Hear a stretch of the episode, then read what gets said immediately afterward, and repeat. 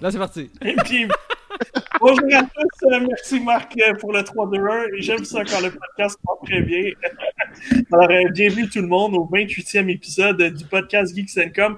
Encore une fois, on a un très, très, très gros show ce soir. vous avez sûrement vu sur notre site le test de Paper Mario The Origami King aujourd'hui. vous avez sûrement vu aussi F1 2020 et Ghost of Tsushima. Ghost of Tsushima. Ah, Tsushima. Et vous avez entendu la voix très sensuelle de Kevin qui est avec nous ce soir. Euh, on a une absente aujourd'hui, pas de Mel, mais François et Marc sont avec nous. Salut les boys. Hey, hey, what's up? François, il parle pas. Je suis content de vous savoir. Puis euh, on va être plus régulier. J'ai parlé d'être là aux deux semaines. Fait que on, on, dit présent euh, aujourd'hui. Alors, présent. voilà. Merci d'être avec nous. ok, on lève la main. Qui est présent? Présent. Monsieur Bécoté. Oui, bonjour. Oui, bonjour. Oui, madame la maîtresse. Euh, ça commence bien. Ok, alors, ça commence très bien, j'aime ça. Alors, euh, commençons avec euh, la semaine dernière. Marc, parle-moi de ça. Tu as, joué un, as joué un jeu de simulation contre toute attente. J'ai joué à trois jeux de simulation cette semaine quand je pense. Ouais. Donc, on va commencer avec NASCAR Heat 5. Comme son nom l'indique et comme vous allez le deviner, ben, c'est le cinquième opus de la série qui était développé auparavant par un studio qui s'appelait Monster Games qui a été ensuite racheté par Motorsports euh, Studios ou quelque chose comme ça. C'est un studio qui appartient à la série NASCAR. C'est très très rare que des séries et des championnats créent eux-mêmes leur studio vidéo pour produire des jeux vidéo euh, de leur série. Alors, comme l'opus de l'année dernière, parce que maintenant depuis NASCAR E2, il y en a un qui sort toutes les années. Et comme l'opus de l'année dernière, on retrouve exactement les mêmes fonctionnalités, c'est-à-dire un mode carrière assez complet dans lequel il est possible euh, de euh, gravir les échelons du championnat NASCAR, donc en passant par la Extreme Dirt Series, qui est un petit peu les, les, véhicules dans la boue, là qui, qui drift. Mhm. Euh, ensuite, on passe dans le Truckman Series, qui est les, petits, euh, les petits camions, et ainsi la Nationwide pour ensuite atteindre la Sprint Cup. Et euh, le mode carrière est très très très très bon. Le, jeu se situe entre de la simulation et de l'arcade au niveau de sa jouabilité. Il faut savoir cependant qu'il y a beaucoup de euh, beaucoup de paramètres et d'options qui est possible si jamais vous voulez avoir une, conduite un petit peu plus euh, réaliste. Dans tous les cas, il faut savoir que si vous avez déjà le, NASCAR Heat 4, ça donne absolument rien, selon moi, d'acheter NASCAR Heat 5, à moins que vous êtes un fan de la série et vous, vous voulez absolument avoir les bonnes couleurs d'équipe, les bons pilotes, etc. Sinon, selon moi, ça ne donne rien. Vous allez être amplement euh, comblé avec NASCAR Heat 4 qui propose les mêmes graphismes, la même jouabilité, etc. etc. Donc, euh, le test est disponible sur le site de Geeks.com si vous voulez en savoir plus. Ça s'est mérité une note de 6.5, donc c'est le plus beau, le plus beau, oui, le plus bas, euh, la plus basse, le plus beau bas, le plus beau bas, la plus, la plus basse note que j'ai donnée jusqu'à maintenant pour la franchise. Les, développeurs nous avaient habitués chaque année d'avoir des bonnes mises à jour. Malheureusement, c'est pas le cas cette fois-ci, et je dois d'avertir les, euh, les consommateurs de peut-être pas se procurer le jeu si vous avez déjà les anciennes itérations. sinon, c'est comme euh, NHL où est-ce qu'il y a comme une mise à jour ah des rosters. Même, même, NHL, il y a plus d'amélioration que entre les deux NASCAR 8. Donc, voilà. Euh, c'est vraiment dommage, comme je dis, parce que entre le 2 et le 3, il y a eu beaucoup de changements. Entre le 3 et le 4, il y a eu beaucoup d'améliorations. Et là, le 4 et le 5, il n'y a rien.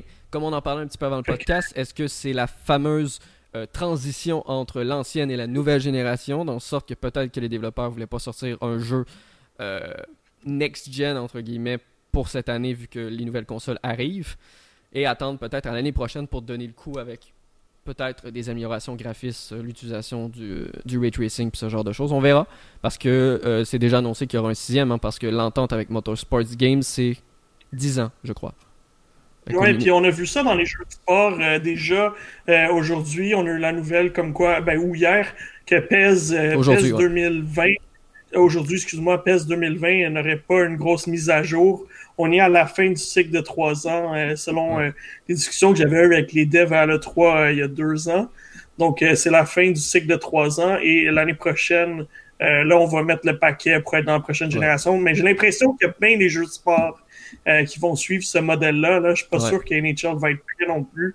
encore une fois, j'avais parlé avec les gars de Motive l'année dernière.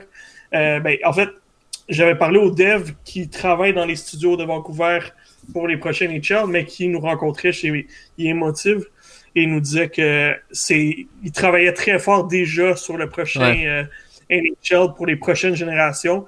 Mais est-ce que c'est prêt pour, ben, pour attendre pour la fin de l'année? tant qu'il change de moteur, ce serait cool. Mais pour PES, c'est mhm. vraiment intéressant parce que le prochain PES va être disponible uniquement en mise à jour pour le PES actuel.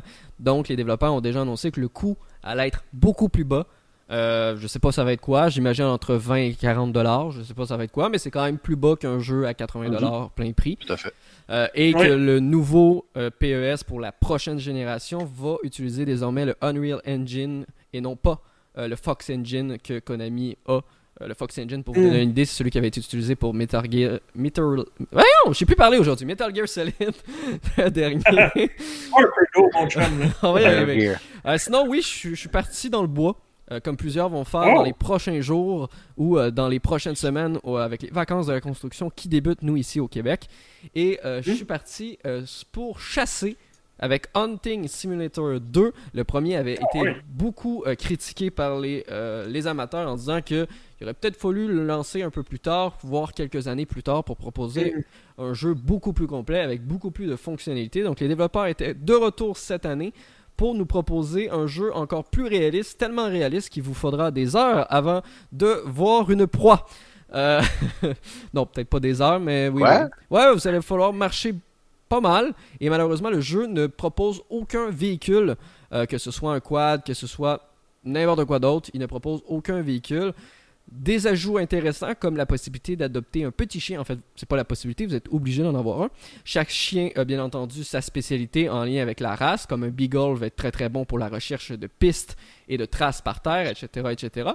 C'est très intéressant, ça nous permet de, parce que l'ancien jeu, tu devais errer un petit peu dans la nature puis toi-même trouver tes proies ce qui pouvait devenir vite chiant. Je veux dire, je sais bien que tu veux proposer un jeu réaliste, mais le joueur veut pas passer trois heures à chercher dans une forêt un caribou.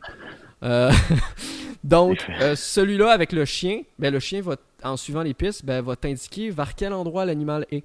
Donc, tu vas te diriger tranquillement et sûrement vers cet animal-là. Le jeu propose des licences officielles autant au niveau des vêtements que des armes, que des balles et que des terrains de chasse, ce qui est quand même assez intéressant. Il y a trois types de terrains de chasse, donc Europe, Amérique, et je me souviens plus de l'autre. Euh, mais ça se ressemble quand même pas mal du côté des graphismes.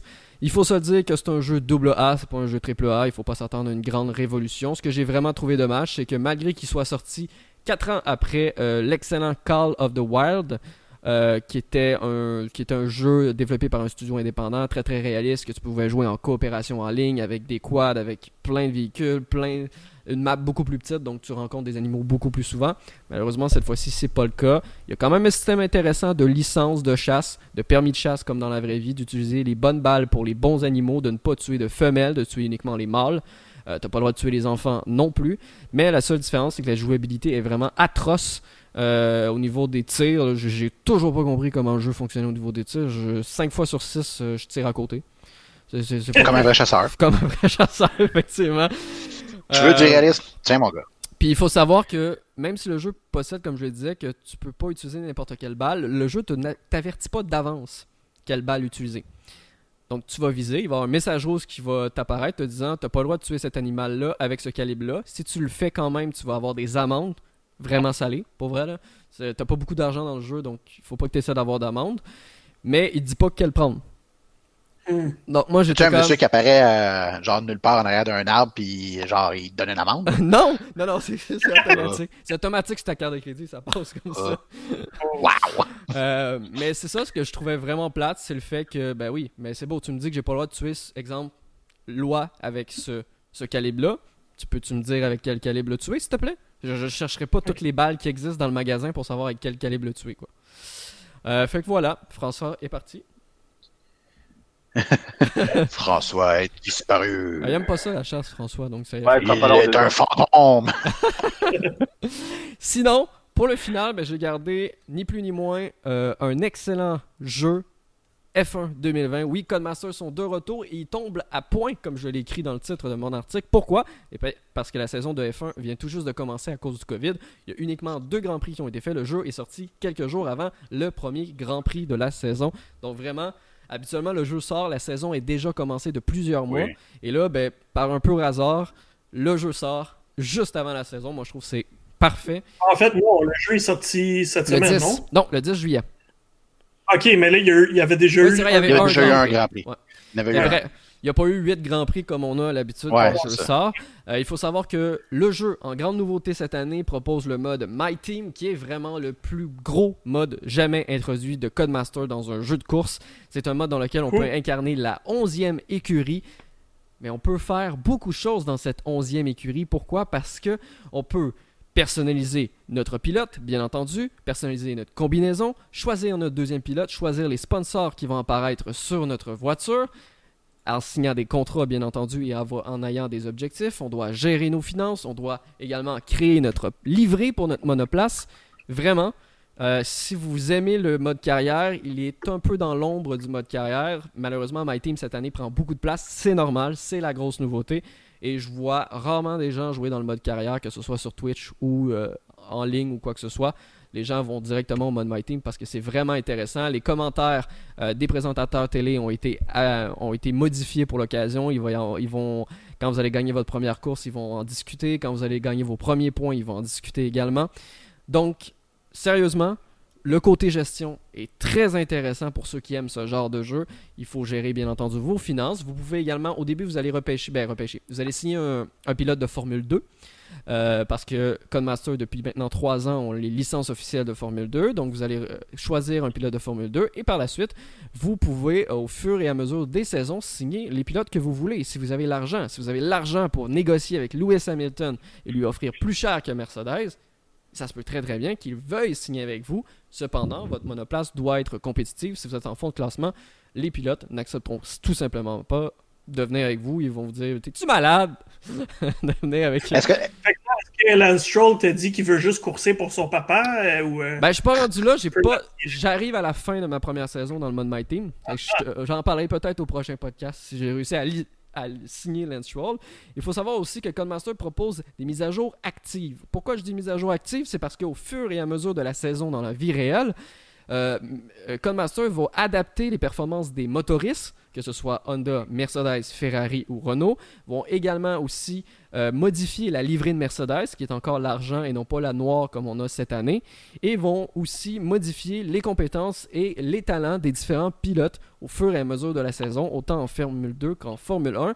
Et ce qui est fun, c'est que vous n'avez pas besoin, comme dans NHL, de recommencer votre partie. Non, les mises à jour se font activement et dès que la mise à jour est installée, vous pouvez décider. Le jeu va vous demander, voulez-vous l'appliquer à tous vos modes carrière actuellement? Vous dites oui. Et voilà, vous continuez votre saison et hop, le moteur Ferrari baisse dans le classement et vous commencez à dépasser les voitures qui ont le moteur Ferrari. C'est un grand plaisir, ça. Mmh, ah, ben, euh, Est-ce que tu, euh, tu dois entretenir, euh, tu dois entretenir des, des, des, bonnes relations avec ton, ton coéquipier? Est-ce que tu peux, si mettons, si tu rentres dedans dans une course, là, est-ce qu'après ça, vous êtes les deux en tabarnouche, puis en conférence de presse, vous vous engueulez ou? Non, il y a malheureusement plus de conférences de presse. il y a très très peu de cinématiques entre les trucs. C'est l'un des plus gros défauts que j'ai noté du jeu. C'est pour ça que pour vrai, j'aurais mis un 9.5, mais je peux pas y mettre. Je peux pas y mettre ça. Je peux vraiment pas y mettre ça parce que. Ben oui, mais. 9.5 de Max arrêté comme euh, l'apocalypse. Non, j'ai Split Aspire. Split Aspire 9.5.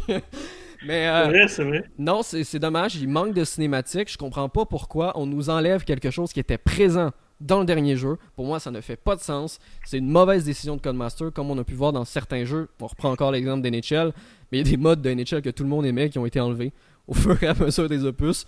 On n'a pas trop compris pourquoi. C'est un peu le même principe de F1. On comprend pas pourquoi ils ont enlevé toutes les cinématiques. Tout ce qui reste, c'est les interviews avec la fameuse Claire. Et euh, ben Claire pose les foutues mêmes questions à tout bout de champ. Euh, une vraie journaliste.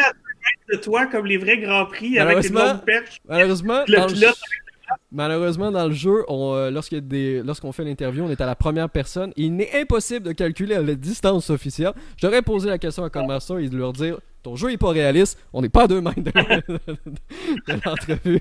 Y a-t-il des gens, y a déjà des, des, gens dans l'assistance? Déjà là en partant, ça ne fonctionne pas s'il y en a. Ouais, ben c'est ça. Ben, voilà. y en a. Ils applaudissent en plus. Ah. Tu t'as pas euh... tout enlevé des points pour ça, là? Ah, je sais pas. pas euh, avec le lancement de la nouvelle saison, puis le fait qu'il n'y a pas beaucoup de sport euh, ces temps-ci, je suis comme retombé en amour avec la F1, puis je trouve ça le fun parce qu'il y a une belle compétition cette année. Oui. Alors, euh, les deux donne le goût aussi. Ouais, pour vrai, exact. si vous êtes un fan de sport. De rentrer dans F1 2020, euh, justement. J'ai pas joué à des jeux de Grand Prix depuis euh, des jeux de F1 depuis ah, Grand Prix 2 il y a très longtemps. Ouais, tu vas pour vrai, tu vas être impressionné vu que tu n'as pas joué à ça. Faut savoir que le jeu est aussi très très. J'en parle pas beaucoup parce que c'est sensiblement la même chose que les autres années, mais ils n'ont pas besoin de changer une formule gagnante, comme je le disais. La jouabilité est excellente. Il y a un milliard d'options pour vous adapter. Euh, vous pouvez augmenter la difficulté à chaque Grand Prix, à chaque séance. Donc, si en qualification c'était trop facile, ben, pendant le chargement de, de la course, boum, option, pendant que ça charge, augmente la difficulté de l'intelligence artificielle et voilà, comme ça, tu es sûr d'avoir une course un peu plus serrée. C'est sûr que les premiers Grands Prix, tu testes un petit peu pour voir la nouvelle intelligence artificielle parce qu'il l'améliore à chaque année, bien entendu. Et après, tu augmentes ainsi la difficulté. Plus tu es à l'aise, tu peux enlever également le tracé au sol, etc. etc. Et quelqu'un qui veut jouer full manuel, full règlement, full contact, il peut. C'est vraiment un jeu autant accessible ou autant difficile qui va plaire aux professionnels. J'ai des amis, moi, qui jouent à difficulté 115. Ça veut dire qu'ils sont 15%, 15 plus haut que ce que le jeu recommande en difficulté maximale. Donc ça, ce qui est fun aussi, c'est que tu peux dépasser le niveau maximal. Bon, ça devient un peu cacophonique si tu sais pas jouer, parce que je l'ai vu jouer, puis ça y a pris... Euh, lui, il joue des Grands Prix complets, donc exemple, si le Grand Prix a 72 tours, il joue 72 tours. Mais ça y a pris un bon...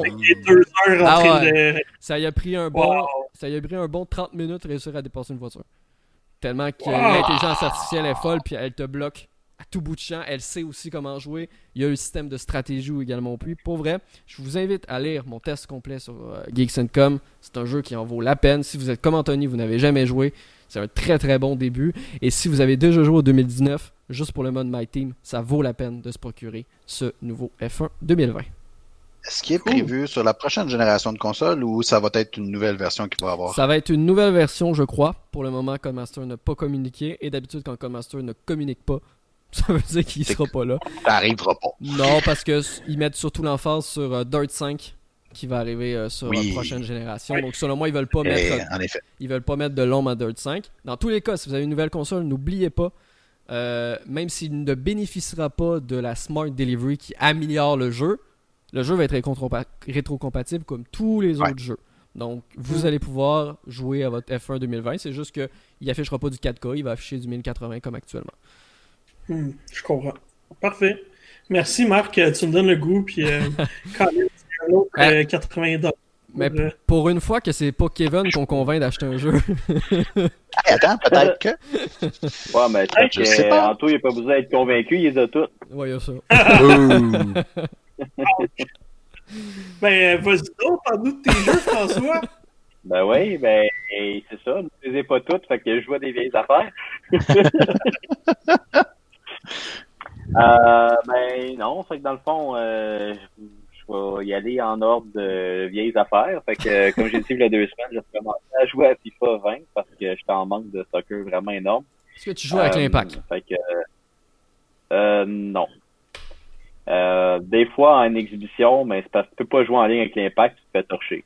Ouais, mais je suis dans le mode carrière, mais pas le mode carrière, mais le mode. Euh, non, euh, quand tu joues en, en classé, là, euh, mettons des saisons en ligne, là, il va prendre la force à peu près de ton club avec tes étoiles, mais ça n'a rien à voir parce que je trouve que la MLS, soit qu'elle est mal classée ou je sais pas trop. Fait que ça m'est déjà arrivé de me ramasser avec des clubs vraiment pas rapport, puis ça n'a pas de sens. Même déjà, ben mon autre club préféré, c'est Liverpool. Puis euh, là, je suis chanceux, c'est rare habituellement, et j'ai de la misère parce qu'ils sont pas bons comme ils sont maintenant. Euh, fait que là, je me ramasse dans les meilleurs clubs, fait que c'est le fun. ouais, mais là, c'est c'est pas mal, Kevin, mais là, ils sont champions d'Europe l'année passée. Puis ils sont champions d'Angleterre aussi. Oui, oui, c'est correct, là. Euh, je, te donne ton, ton moment de gloire, là. Ben, une fois en 30 ans, c'est pas si pire. Et voilà. Euh, t'as pas, essayé de jouer, euh, pas essayé de jouer au mode carrière manager? Ah, ben, pas, j'ai pas encore, ça fait pas longtemps que je l'ai acheté, comme je l'ai dit, il y avait deux semaines, puis je sais pas beaucoup. Mais en, ligne, j'aime ça. J'aime ça jouer contre du monde, sauf que même en prenant Liverpool l'autre fois, dans ma, dans mon match, ben, pas de classement, mais ça marche comme promotion, relégation, là. Quand tu gagnes plusieurs matchs, ça te donne des points. Quand tu réussis à pogner 10 points, t'es, es promu dans une division plus haut. Si t'as 12 points, tu gagnes la coupe. Puis, euh, fait que là, dans mon match de division, Ouais, mais tu peux pas redescendre plus bas que la dixième division. Ah. Euh, mais j'avais Liverpool, puis j'ai joué contre quelqu'un qui avait l'équipe nationale du Portugal. Oh! Ah. Fait que. Euh, un peu cheaté, ça. est, euh, ben, c'est pas cheaté, c'est le classement d'IA qui est toujours très boiteux. Fait que tu comprends que je veux pas prendre d'impact en ligne. Euh, je vais me ramasser contre un, un club, mettons, de la Premier League anglaise de fond de classement ou même, je sais pas, contre un un, club de milieu au Portugal, ou fait que ça me tente pas vraiment. je trouve ça ce, genre de mode-là, quand je me dis que ben, il pourrait juste mettre pas de général, puis c'est le talent du joueur qui fait en sorte s'il monte de division ou pas. Là. Il peut prendre l'équipe qu'il veut, puis c'est tout. Mm. Mais c'est mon avis. Hein, euh, ouais, sauf qu'en même temps, ouais, je suis d'accord avec toi, c'est juste que personne va prendre ces équipes-là. Parce que tu prends une équipe comme l'Impact, j'ai bien beau les adorer, là, mais je me ramasse l'impact contre l'équipe nationale du Portugal. Ouais, mais comme je te dis, s'ils mettent pas de général, pas de, pas de capacité, là, les joueurs sont comme tout égal. Le général est tout égal. Ah, ok, je comprends ce que tu Ça ferait juste le talent du joueur qui déciderait où ouais, Mais s'il y est, fait que j'en demanderais pas trop. Non, puis surtout qu'ils veulent que tu ailles sur leur mode foot team aussi, là. Fait que. Euh, ben, c'est de l'argent. Ben, c'est ça. Moi, je, je suis pas tripeux sur les cartes parce que euh, c'est super aléatoire. Il y en a qui s'achètent des clubs puis que ça juste comme pas de sens. Puis j'ai pas le temps de gérer toutes ces cartes-là parce qu'il faut que tu mettes euh, faut que, que, que tu, mettes des cartes pour euh, donner de l'énergie à ton monde de façon fatiguée. Faut que tu gères les contrats. Oh, j'ai pas le temps. Fait que malgré que je trouve, comme j'ai dit l'autre fois, je trouve que les contrôles ont vraiment été améliorés sur celle-là. Du moins, j'ai j'ai pas joué vraiment au 19, mais au 18, il y a vraiment une différence puis je le trouve vraiment le fun. Je trouve que ça ressemble vraiment à un match de foot. Vraiment, c'est vraiment bien. Ouais. Il faudrait qu'il euh, euh, faudrait qu'il rajoute les qualités de, de PES. Puis euh, pour vrai, ça ferait le jeu de, de foot par excellence. Mm. Sinon, euh, j'ai joué pas mal avec des amis Overwatch encore. là, il y a un autre événement qui a commencé hier. Euh, ils veulent pousser euh, beaucoup. Euh, là, j'ai un blanc de mémoire. De, le, il est tank puis il fait comme de, la musique un peu. j'ai un blanc. En tout cas, je vois, ça va me revenir. dans le fond. non, moi j'ai joué, mais je suis pas sûr. Tu parles d'un événement ou d'un? Ouais, il y a un événement qui a commencé hier. un mini événement, c'est pas bien gros là. C'est Sigma en fait. Bon, je l'ai. en fait, c'est basé autour de Sigma. Euh, tu, après un neuf matchs, un peu comme ils font avec le truc d'anniversaire souvent, là. Euh, donc après neuf, neuf victoires, euh, tu as accumulé, je pense après trois, ils te donnent un, un sticker, à, à six, ils te donnent quelque chose, puis au neuvième, tu as un skin spécial. Là. Donc, ils ont mis un skin spécial, puis j'ai un de mes amis qui m'a envoyé de quoi, qui ont sorti aussi, que se sont arrangés que si tu as Lucio puis lui en même temps, la euh, Sigma va comme chanter en fonction de la musique de Lucio. C'est des patentes. Ils s'amusent, ils ont ouais, comme ça, j'allais dire, j'imagine. Quoi faire. Tu parles chinois pour moi en ce moment. Là. Tu déjà joué à Overwatch? C'est ça que je dis, tu parles chinois. Ah, si Après, tu parles japonais. François, Faut que je fasse thématique aujourd'hui. François, vu, que, vu, que, tu y joues euh, plus que moi, moi, ça fait longtemps que j'ai pas rejoué, même si je continue de suivre l'actualité. Si je me trompe pas, ils ont retirer le truc de pick and ban, right? Tu peux plus bannir de héros en classé. Euh. Ben, je pas classé actuellement. Ah, ok. Parce que j'ai entendu dire, du moins, il faudrait, il faudrait qu'on confirme, après je pourrais le même écrire en même temps, mais euh, pour remettre un petit peu de, piquant dans l'Overwatch League et le jeu qui sont en train de baisser euh, drastiquement, il me semble qu'ils ont euh, compétitif. Ah oui, c'est ça. Dans, dès la prochaine saison, la nouvelle saison vient de commencer, le, euh, dans les matchs compétitifs, parce qu'il avait ajouté un système que tu pouvais ban des héros des, autres équipes, etc., le système de ban que les joueurs professionnels aimaient a été retiré. C'est possible que c'était tout le temps les mêmes joueurs qui étaient bannis, ça se peut-tu? Ouais, c'est ça. Fait que, dans, le, Rainbow a, volé ça d'Overwatch, ont fait exactement le même principe, mais ils ont tellement de personnages que, tu sais, à quelque part, c'est juste 4 sur sont à peu près rendus quoi, à 45, je pense, 50. Fait que tu t'as pas vraiment d'impact alors qu'Overwatch sont, sont vraiment. Ouais, sont une vingtaine, sont une vingtaine. Puis il y a souvent la même saison après saison, patch après patch. Il y a des méta qui se créent au, fur et à ben, mesure. Ben, exactement. J'imagine qu'à un moment donné, les gens deviennent frustrés quand ils veulent jouer un personnage en particulier. Puis mais là, honnêtement, euh, parce qu'on joue avec la même gang tout le temps, mais il y en a un de nos amis qui est quand même, mais quand il se classe, parce que lui, il a joué vraiment, vraiment, vraiment beaucoup. Euh, fait qu'avec son nombre d'heures de jeu puis le classement qu'il pogne habituellement avec ses autres saisons, il est comme on peut pas vraiment jouer avec lui. il est trop haut. C'est pour ça qu'on joue pas en, compétitif, mais là ça a l'air que tu peux aussi être, classé selon le rôle que tu as, selon euh, fait que ça, c'est déjà un petit peu mieux. Fait que si meilleur, euh, parce que contrairement à avant, euh, faut vraiment que les équipes soient balancées. Là. Tu peux pas avoir euh, quand ils ont sorti du jeu pour les premières années, n'importe qui pouvait prendre euh, juste des, des DPS. Mais c'est plus ça que maintenant. Même en quick play, on est obligé d'avoir un, un, nombre balancé sur l'équipe de six, donc deux, deux joueurs de chaque de chaque rôle. Parce qu'il y a toujours toujours trop de monde qui veut être DPS. Ouais, ça j'allais dire. Puis quand tu veux être DPS, euh, juste parce que s'attendre de faire une game DPS, ça prend 12 minutes avant une game. parce que tout le monde veut être DPS. C'est ça. Puis c'est toujours frustrant quand tu joues puis que t'as une personne qui joue Widowmaker, qui est une sniper qui est pas très bonne. À part si quelqu'un est capable de jouer comme faux, mais c'est assez rare. À moins que tu tombes avec des joueurs professionnels, effectivement, c'est rare que quelqu'un ait ouais, bien jouer Windowmaker. Sinon, ben, je joue un petit peu euh, pour euh, éventuellement faire le test sur, euh, sur euh, C'est Summer in Mara que je joue sur Nintendo Switch. qui est cute, mais que j'ai de la misère, tu sais, sans, sans donner rien, j'ai de la misère à savoir ce que c'est. ça se garoche un peu partout sans savoir vraiment ce qu'ils veulent faire. C'est un jeu que tu essayes de... C'est un Animal Crossing, pas Animal Crossing. C'est un jeu d'aventure avec des quêtes, avec des quêtes qui mène nulle part, avec une espèce d'histoire que tu sais pas trop c'est quoi l'histoire. Fait que euh, ça, il est cute, mais en tout cas c'est pas mauvais, mais pour l'instant ça m'impressionne pas tant là, mais c'est correct. Fait que je vais, je vais en faire une critique un peu plus détaillée quand je vais l'avoir un peu plus euh, avancé et euh, que je vais l'écrire sur le site. On sent le ça fait pas mal le tour. Euh, oui, c'est ça. Regarde-moi.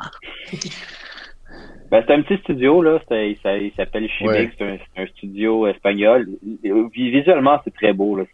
Ça fait cartoon 3D. C'est, très, très, très beau. Euh, Quand j'ai vu des images, euh, je trouvais que ça faisait un petit peu euh, Wind Waker. Ouais, ouais, vraiment. c'est quand même intéressant, ça. Sauf que, comme je dis, c'est que des fois, il faut que tu construises, il faut que tu plantes des trucs pour pogner des ressources, pour ensuite faire du crafting mais le crafting, faut que tu ailles dans ta maison. Fait que là, tu as une interface comme hyper plate, genre euh, euh. nourriture. tu vas dans la nourriture, fait que tu as une image, fait que là, tu fais du jus. Mais tu sais, il... y a des bouts, c'est hyper statique, il y a des bouts, dans fait c'est ben c'est des fois le problème des studios indépendants là c'est qu'ils ont ils ont une idée euh, l'idée est pas mauvaise mais soit qu'il manque de temps de budget ou d'un lead plus gros en haut qui va dire ben ce bout là refais-les. Ah ou vont dire, ben, ou sinon, ben, comme, regarde ton idée, là, laisse-la là, va pas là, puis va pas là. ils ont sans doute essayé de trop mélanger. Euh. Ouais, je pense que l'idée était bonne de faire un hybride de plein de choses, mais souvent on le dit, là, c'est que quand tu euh, t'es pas pire dans tout, t'es bon dans rien. Fait que c'est ce qui arrive. c'est bon. Fait que ça fait le tour de ta semaine? Ouais. Excellent. Euh, je vais enchaîner puis je vais laisser Kevin euh, terminer. Alors, euh, comme je parlais d'entrée de jeu, j'ai joué à Paper Mario The Origami King. On va en parler tout à l'heure. hier soir, ben, depuis quelques semaines, je joue beaucoup avec, avec Maxime Chartier qui justement fait le, podcast de Balado Stadia puis qui écrit sur notre site. Et puis, on joue beaucoup à Stadia ensemble. il m'a fait acheter ce headset euh, pour jouer avec lui. Puis euh, hier, il y avait un gros euh, Stadia Connect où est-ce qu'il y a plusieurs nouveautés qui ont été dévoilées pour la plateforme. Je sais qu'il y a beaucoup de gens qui croient pas en cette plateforme. je continue à dire que c'est c'est un. Je trouve qu'il y a bien des arguments en faveur de, de, de Stadia. Euh, puis de plus en plus qui s'ajoutent, surtout avec l'abonnement, là, c'est pas mal intéressant. Euh, fait qu'hier, pour, pour ceux qui sont abonnés pro, euh, Orcs Must Die 3 est sorti. Euh, j'avais joué beaucoup aux deux premiers dans le temps sur PC. Et puis, apparemment, c'est un studio de Stadia maintenant qui est Robot Entertainment maintenant. Et puis, le 3 est tout aussi excellent. Tower Defense. avec une twist où est-ce que tu joues un personnage qui est à la troisième personne. Euh, donc, c'est vraiment intéressant. Euh, on a joué juste une soirée hier, mais un deux heures que j'ai pas vu passer, puis avec lequel j'ai beaucoup de plaisir. On faisait plein de stratégies, le fun, puis euh, il y, a, plus de latence vraiment dans, dans Stadia. C'est cool. surtout pour un jeu comme ça. puis on voit que Stadia mise beaucoup sur le multijoueur. Il y a beaucoup de, de, jeux qui ont été dévoilés qui sont multijoueurs, mais il y a quand même des Sekiro qui a été annoncé aussi. Alors, mm-hmm. c'est intéressant de voir la plateforme évoluer assez rapidement. Puis on sait qu'il y a des sous chez Google, fait qu'il faut pas être surpris euh, si ça continue de progresser euh, dans les prochains mois. Euh, sinon, ben, un peu en lien avec ce que je viens de dire sur Stadia, on a on joue à The Division 2 sur, sur la plateforme aussi. Alors, de temps en temps, on se connecte, puis on n'est pas rendu très loin encore, mais j'ai bien du fun de retourner dans The Division 2. je sais que François s'y avait joué énormément. on n'est pas rendu encore là au niveau que tu étais, mais tranquillement, on met quelques heures à la fois. T'es pas tanné? Non, ben pas encore là. Je veux dire, on joue juste euh, une heure ou deux ici et là. On n'est pas encore très avancé. Je pense que je suis level 10. Fait que je suis pas rendu oh boy, non. Je suis tanné. Non, c'est ça. Mais euh, puis on y va, tu sais, comme je joue vraiment tard le soir, lui, il attend que ses enfants soient couchés. Fait que pas le temps de faire une mission ou deux, là. Alors, euh, pas trop le temps d'être tanné. Mais, mais bon, The Division reste comme, c'est qui qui avait fait le test? C'est toi, je pense, François, une suite euh, Ubisoftienne aussi. C'était Renko, je pense. Non, c'est Jonathan euh, ouais, c'est ouais, Jonathan qui avait fait. Joe, pas mal, euh, Joe, il fait des critiques. c'est c'était pas mal c'est pas mal le, feeling que j'ai c'est à dire que bon c'est pas mal la même chose que le 1 toujours pas beaucoup de développement des personnages euh, fait que ça, c'est la, partie qui me dérange.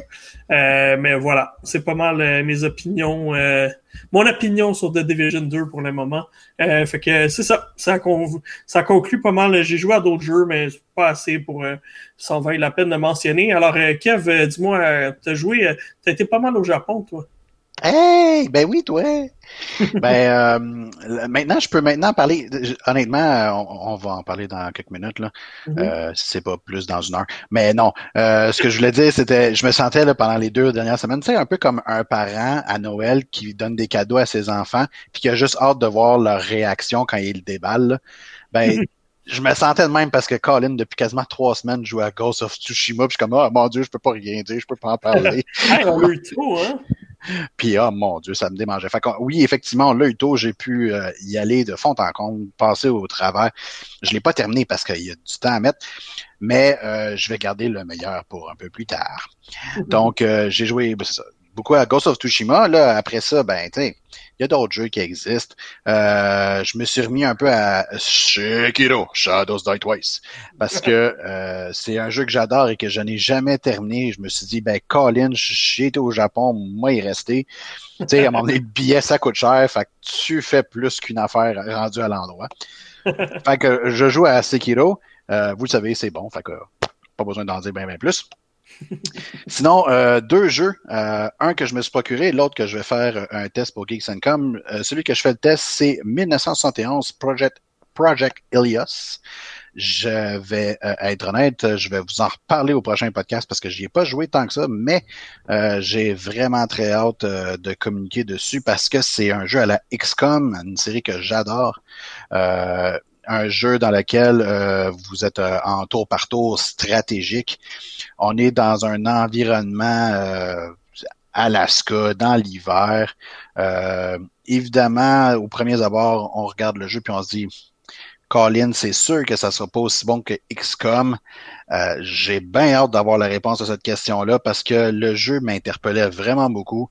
Il y en a pas assez de ce style de jeu-là ou sinon il n'y en a pas assez qui contrôlent bien le sujet. J'espère que euh, je vais l'appeler Project Elias parce que c'est moins, je me souviens jamais de l'année. Mais j'espère que. Merci Marc, tu connais ton histoire. Euh... Mais euh, ouais, 1971 Project Elias, j'espère que ça va combler mon besoin parce que euh, vous, vous le savez, euh, 2K euh, a sorti plein de jeux sur la Nintendo Switch il n'y a pas longtemps. XCOM, j'ai hésité à me l'acheter. Quand j'ai vu Project Elias, j'ai fait moi, je vais peut-être attendre pour XCOM puis je vais essayer celui-ci avant à la mm. limite, euh, je serais content pour Project Elios ou sinon, ben, je me contenterai avec XCOM plus tard. Euh, dis-moi donc, as-tu joué à, Into the Breach? Euh, non, pas encore. Je me le suis procuré. Il fait partie des 125 jeux que j'ai sur ma Nintendo Switch. ouais, les reviews étaient excellents. Je l'ai, je l'ai trouvé à rabais à un moment donné. Fait que j'ai vraiment hâte de l'essayer. Je suis sûr que c'est super bon. Pas je vais... Assez difficile, ouais. par exemple. Ouais, mais tu me connais, je pense que les jeux difficiles, moi, c'est un défi. Je, ne lance pas ma manette et je ne frustre pas à rien. Alors, euh, j'ose croire que ça pourrait combler. Tu sais, les, les Advance Wars dans le temps et tout, là, c'est le genre de jeu qui me fait triper. Fait je pense qu'Into the Breach pourrait être euh, quelque chose d'intéressant. Et sinon, grosse surprise qu'on n'attendait pas du tout. En fait, mm-hmm. on, euh, le, jeu a été communiqué qu'il allait sortir et puis tout à coup, boum, du jour au lendemain, il est apparu. On ne savait pas. Et je parle de Curse of the Moon 2. Euh, Bloodstain pour ceux qui euh, pour qui ça dit de quoi. Mais Curse of the Moon en fait c'était l'espèce de mini-jeu à la Castlevania très rétro qui était sorti avant Bloodstained Ritual of the Night, eh bien, ils ont décidé d'en faire un deuxième qui est beaucoup plus étoffé, qui a euh, de la coopération dedans, donc vous pouvez jouer à deux. Euh, beaucoup plus de personnages jouables. J'ai juste commencé et je tripe ma vie. Euh, moi, Castlevania, ça fait partie de mes séries préférées. J'adore ça. Puis j'aime le vieux style Castlevania, les jeux de plateforme. Euh, qui euh, vraiment dans laquelle tu dois euh, mesurer le moindre de tes mouvements, ton saut, ton, ton attaque. faut que tu y fasses attention parce que si tu manques ton coup, ben, Colin, tu perds de la vie. Et chaque personnage a des caractéristiques différentes et des attaques différentes, ce qui fait en sorte qu'il y en a qui ont moins de vie, donc tu dois comme les, les garder de façon plus plus sécuritaire si tu veux pouvoir l'utiliser plus tard dans le niveau. Euh, il y en a qui ont des attaques à distance, il y en a des, des, attaques à courte portée, il y en a qui sautent plus haut. Et, tu peux interchanger à, à, chaque niveau, tu peux changer en temps réel le personnage que tu veux jouer, euh, ce qui rend le tout très dynamique parce que euh, pour battre un certain ennemi, ben, des fois, tu es mieux de jouer ce personnage-là. Pour battre un autre type d'ennemi, tu es, mieux de jouer un autre personnage. Euh, je pourrais vous en reparler dans, dans deux semaines. Pour l'instant, j'ai fait, je pense, trois niveaux. C'est le genre de jeu qui est jamais vraiment très long. mais le niveau discuté, lui, rallonge le tout. Mais sinon, jusqu'à maintenant, ben, j'aime bien ça. Dis-moi donc, ces jeux-là, est-ce qu'ils est évoluent quand même, même s'il reste le look rétro? Ouais, ben. Ouais. C'est ça, c'est vraiment le, le, fait que, tu sais, si on a comparé à un Castlevania euh, pur et dur, effectivement, on pourrait se dire, ben ok, mais qu'est-ce qu'est-ce qui fait en sorte que je vais aller jouer dans un jeu de même, je vais encore faire la même chose encore et encore. Ben c'est vraiment le côté, chacun des personnages fait des attaques différentes, euh, réagissent différemment euh, saute différemment, bouge différemment. Je veux dire, ça fait en sorte que le gameplay est pas pareil et c'est pas juste un, euh, un Trevor Bellman qui donne des coups de fouet, tu sais. Mm. Euh, puis que c'est ouais, exactement. Merci pour l'effet sonore, Marc. Le plaisir, c'est moi, qui, moi qui le fais dans le jeu. Est-ce que chaque fois que quelqu'un joue à un Castlevania, t'es rémunéré à chaque fois qu'on entend le bruit? Ça serait fou! T'es riche! Mais euh, ouais, non, c'est euh, c'est super bon pour ceux qui aiment les, les, les, les côtés rétro, euh, mais qui sont actualisés par un gameplay un peu plus récent. Bon ben, c'est exactement dans ce genre-là, puis c'est c'est très bon. Nintendo Switch que je l'essaye, il est vraiment pas cher, il est à peine 19 dollars. Pour, je pense pas, honnêtement, je pense que je vais passer au travers très très rapidement, mais ça va valoir le 19 dollars, j'en suis sûr, ça le vaut déjà pour le peu de temps que j'ai mis dessus. Disponible sur d'autres plateformes Justement, dans... Switch? Oui, il est disponible sur d'autres consoles, effectivement. Euh, je ne sais plus lesquelles. Justement, dans le chat, on parle euh, de d'autres jeux RPG, puis il y a Baldur's Gate 3 qui s'en vient euh, ah, très ben bientôt au mois de août ah, sur moi, Stadia. J'y crois, crois plus? Non, quand, quand t'es rendu, ben, quand rendu que les développeurs te disent peut-être dans leur vidéo qui annonce que ça va être en août, leur early access. Ah non, non, non, je pense pas que la date, non, effectivement, ça, se pourrait très bien. Mais ça s'en vient. Oui, oui, mais tu sais, moi je vais le croire. Dans un avenir approché. Je vais le croire quand il va être disponible en early access sur le marché. Non, non, effectivement, ça risque d'être euh, peut-être. Euh, ouais. Euh, sinon, est-ce que j'ai joué à autre chose? Non, je n'as pas écrit ça, joué à autre chose. Ben, c'est ça. fait que j'ai, joué à ça. Euh, Ghost of Tsushima m'a gardé euh, très, très occupé. Fait que, on s'en parle dans pas là. On... y revient très bientôt. Écoute, ça me permet d'enchaîner sur. j'étais comme un, petit peu mal à l'aise parce que, bon, on sait que ce qui s'est passé avec Ubisoft récemment, on sait que Yves Guillemot a fait trois gros, grosses mises à pied chez Ubisoft.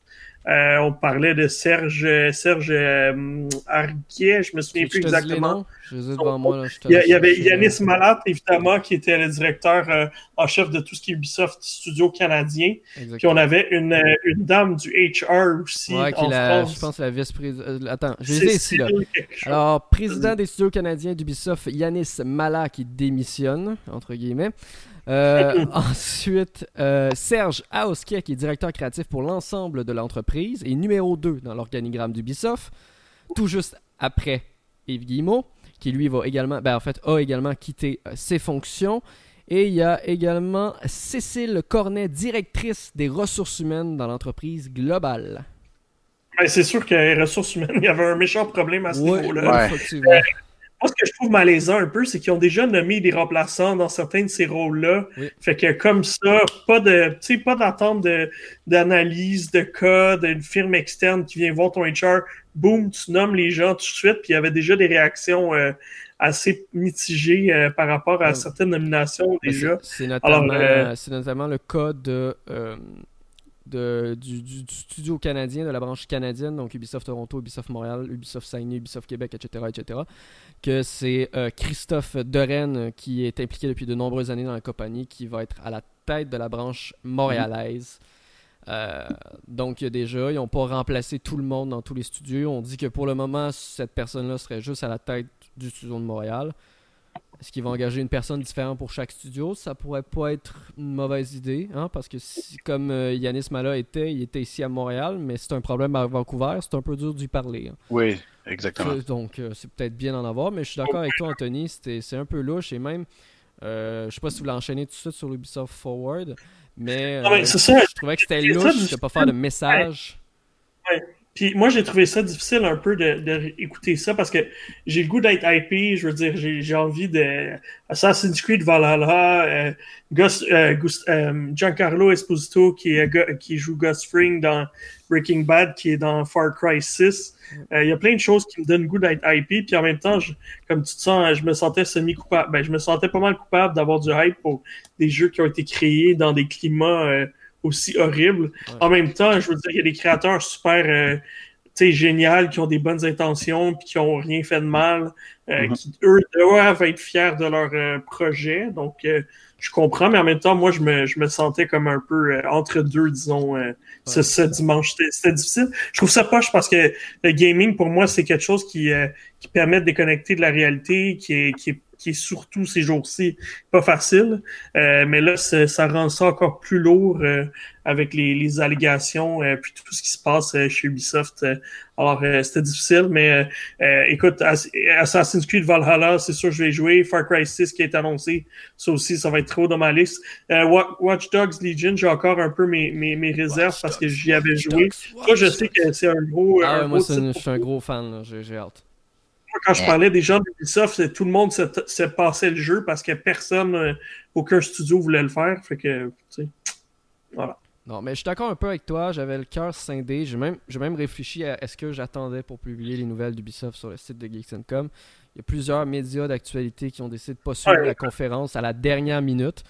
Donc, cinq minutes avant la conférence, il y a des géants, que ce soit en Europe avec Gamecult ou euh, ce genre de site qui ont annoncé 5 minutes avant la conférence, ben, désolé, nous, on ne la présentera pas et ils ont coupé le stream tout simplement. Euh, je dis pas que c'est mauvais ou une bonne chose, j'avais le cœur scindé. Comme toi, Anthony, je pense aux gens qui ont rien fait, euh, qui travaillent du 80 heures semaine et que leur seule récompense dans l'année, c'est de voir la hype sur leurs produits, sur leurs jeux qu'ils ont travaillé d'arrache-pied, de mois en mois, d'année en année. Euh, le seul point que je trouve décevant, c'est que même si Yves Guillemot l'avait déjà annoncé d'avance, désolé, là, mais il fallait que tu passes un message dans ton Ubisoft Forward. Je m'en fous qu'il ah soit déjà monté. Je m'en. m'en fous. Vraiment, là. Je suis désolé, mais tu devais ouais, avoir mais en même temps, il y avait. Ben, oui, mais c'est le genre de choses qui sont pas fiers. non, mais, justement, ça aurait été beaucoup plus. Euh, parce que pour là, pour vrai, euh, dès le lendemain du Ubisoft Forward, puis personne parlait des jeux. Hein. Il parlait parce qu'il y avait des nouveaux témoignages d'Ubisoft, etc. On en retournait dans la sauce. Moi, à sa place, je sais que c'est sûr que tu veux pas trop en mettre de l'emphase dessus, mais les médias sont déjà là-dessus. Moi, à sa place, j'aurais fait un message, même si c'est pas Yves Guillemot lui-même qui est coupable des actes qui sont, qui sont, qui sont perpétrés chez les plusieurs euh, studios d'Ubisoft. En étant Yves Guillemot, j'aurais pris la parole au début du Ubisoft Forward. J'aurais tout simplement donné mes excuses aux victimes. Peut-être même juste ça en disant qu'il va faire tout son possible pour remanier à cette situation-là. Juste ça. Puis, euh, l'autre chose qui m'a, l'autre chose qui, m'a fait poser des questions aussi, puis je, lisais des rumeurs, euh, c'est, à dire qu'apparemment, j'ai, lu peut-être c'est peut-être que c'est absolument faux, mais euh, que Nintendo devait faire partie du show puis que finalement euh, voulait pas être associé à, l'événement avec euh, qu'est-ce qui se passait. Alors euh, ont demandé de retirer leur section parce qu'on on se rappelle, on sait qu'il y aura un autre Ubisoft Forward dans les prochains mois, mais on se rappelle que d'habitude le E3, je veux dire moi les dernières années souvent Ubisoft remportait au niveau de la conférence pour moi le E3. il y avait beaucoup plus de jeux d'annoncer que ce qui a été, exact, Oui, on avait toujours le jeu qui était leaké une journée avant ou deux journée avant, mais on avait toujours la grosse surprise à la fin que personne n'avait vu venir. Fait que, tu sais, ça, c'est comme la, petite partie qui, Je pense aussi c'est pour ça qu'ils ont annoncé qu'il allait avoir un autre Ubisoft Forward. Je pense qu'ils ont coupé le Ubisoft Forward, ou peu importe, ils l'ont modifié. Euh, puis ils ont parlé des jeux qui étaient déjà annoncés ou déjà leakés plutôt que d'annoncer des nouveaux jeux et des nouvelles surprises. Ça peut peut-être faire mal à Ubisoft. On sait qu'il y avait une bonne entente entre Ubisoft et Nintendo qui s'était créée grâce à Mario et les lapins crétins, Kingdom Battle sur Switch, qui est un excellent jeu de stratégie. Euh, moi, je m'attendais peut-être à un 2, mais je suis pas surpris que Nintendo s'est enlevé. On sait comment Nintendo est strict concernant son image. Euh, peut-être même que Nintendo a déplogué Ubisoft et ils l'ont peut-être même dit ben, vous annulez le projet. Je sais pas, je spécule. Là. Mm on, on sait pas. Ouais, c'est à dire. Écoute, on ne saura pas, l'avenir nous le dira. Euh, que, veux-tu? Euh, bon, mais bon, euh, ça fait le tour pour Ubisoft. Regardons du côté justement de Nintendo. Ninjala a déjà 3 millions de téléchargements. Oui, pour un jeu même si, le, même si le jeu est pas si bon que ça pour y avoir joué, il attire beaucoup les jeunes en étant un jeu gratuit. Et oui, déjà 3 millions de téléchargements pour Ninja là, déjà 3 millions, non, je sais pas, j'allais dire déjà 3 millions de dollars retirés des cartes de crédit de leurs parents, mais euh, je, sais pas je sais pas si c'est le cas. Mais dans tous les cas, bon démarrage pour un jeu, les jeux gratuits. Ça fonctionne sur Switch. C'est pas la première fois qu'un jeu gratuit fonctionne sur Switch. On se rappelle quand Fallout euh, Shelter, qui était déjà disponible sur mobile depuis plusieurs années, quand il est sorti sur Switch, tout d'un coup la hype est revenue, alors que le jeu était déjà disponible depuis des années sur mobile. Euh, tout ce qui touche la Nintendo Switch hype, de toute façon. Mm. Puis dès que ça peut approcher un public enfant, ben voilà, tu viens de gagner, mm. euh, tu, viens de gagner le gros lot. C'est vrai. Bien dit, bien dit. Euh, fait que ça fait le tour des nouvelles. On n'ira pas plus loin pour cette semaine. Euh, parlant de Nintendo, euh, Lego a annoncé que le 1er août, il allait sortir un kit de la Nintendo System. moi, c'est acheté. Je vous le dis tout de suite. là. Est-ce que est-ce que est-ce que tu as lu mon article, Kevin? Mm. Non, je suis Est-ce que, est-ce, que, est-ce que tu veux me dire le prix? Le prix 2,99. I know. Euh, non, non, mais je voulais dire, euh, je voulais dire que sur la, sur la, fausse télé cathodique. Oui, euh, oui, tu vas pouvoir mettre le set de Mario et encore dépasser plus de bidou. Ben non, c'est que c'est pas juste ça, c'est qu'il te laisse des briques supplémentaires dans ton truc pour créer ton propre niveau Mario et tu as une petite manivelle à côté de la, télé cathodique que quand tu tournes, le niveau avance. Non, moi je veux juste que ça soit beau sur mon meuble puis faire comme genre oh mon dieu c'est ma jeunesse, je suis rendu vieux, merci bonsoir. Mais là il y a bien entendu des gens qui ont déjà des plans dans leur tête et dès que l'ensemble va être sorti, ils vont s'atteler à faire euh, cet nouvel objet. Il y en a qui ont déjà des idées avec un Raspberry Pi de, et ah un émulateur à l'intérieur de faire une Nintendo, euh, une, euh, une, NES fonctionnelle complètement Lego. Ben, on jase là.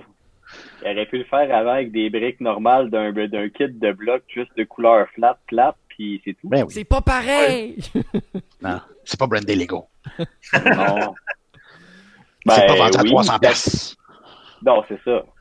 Il n'y a pas de dessus. Euh, ouais. C'est pas official Nintendo. non. Mais j'ai hâte de tourner la petite manivelle pour avoir le premier niveau. Là. Oui. Ah, ça va être le fun. De musique. Ouais.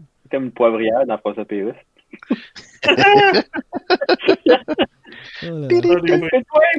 en parlant de Mario, Anthony, t'as testé un jeu?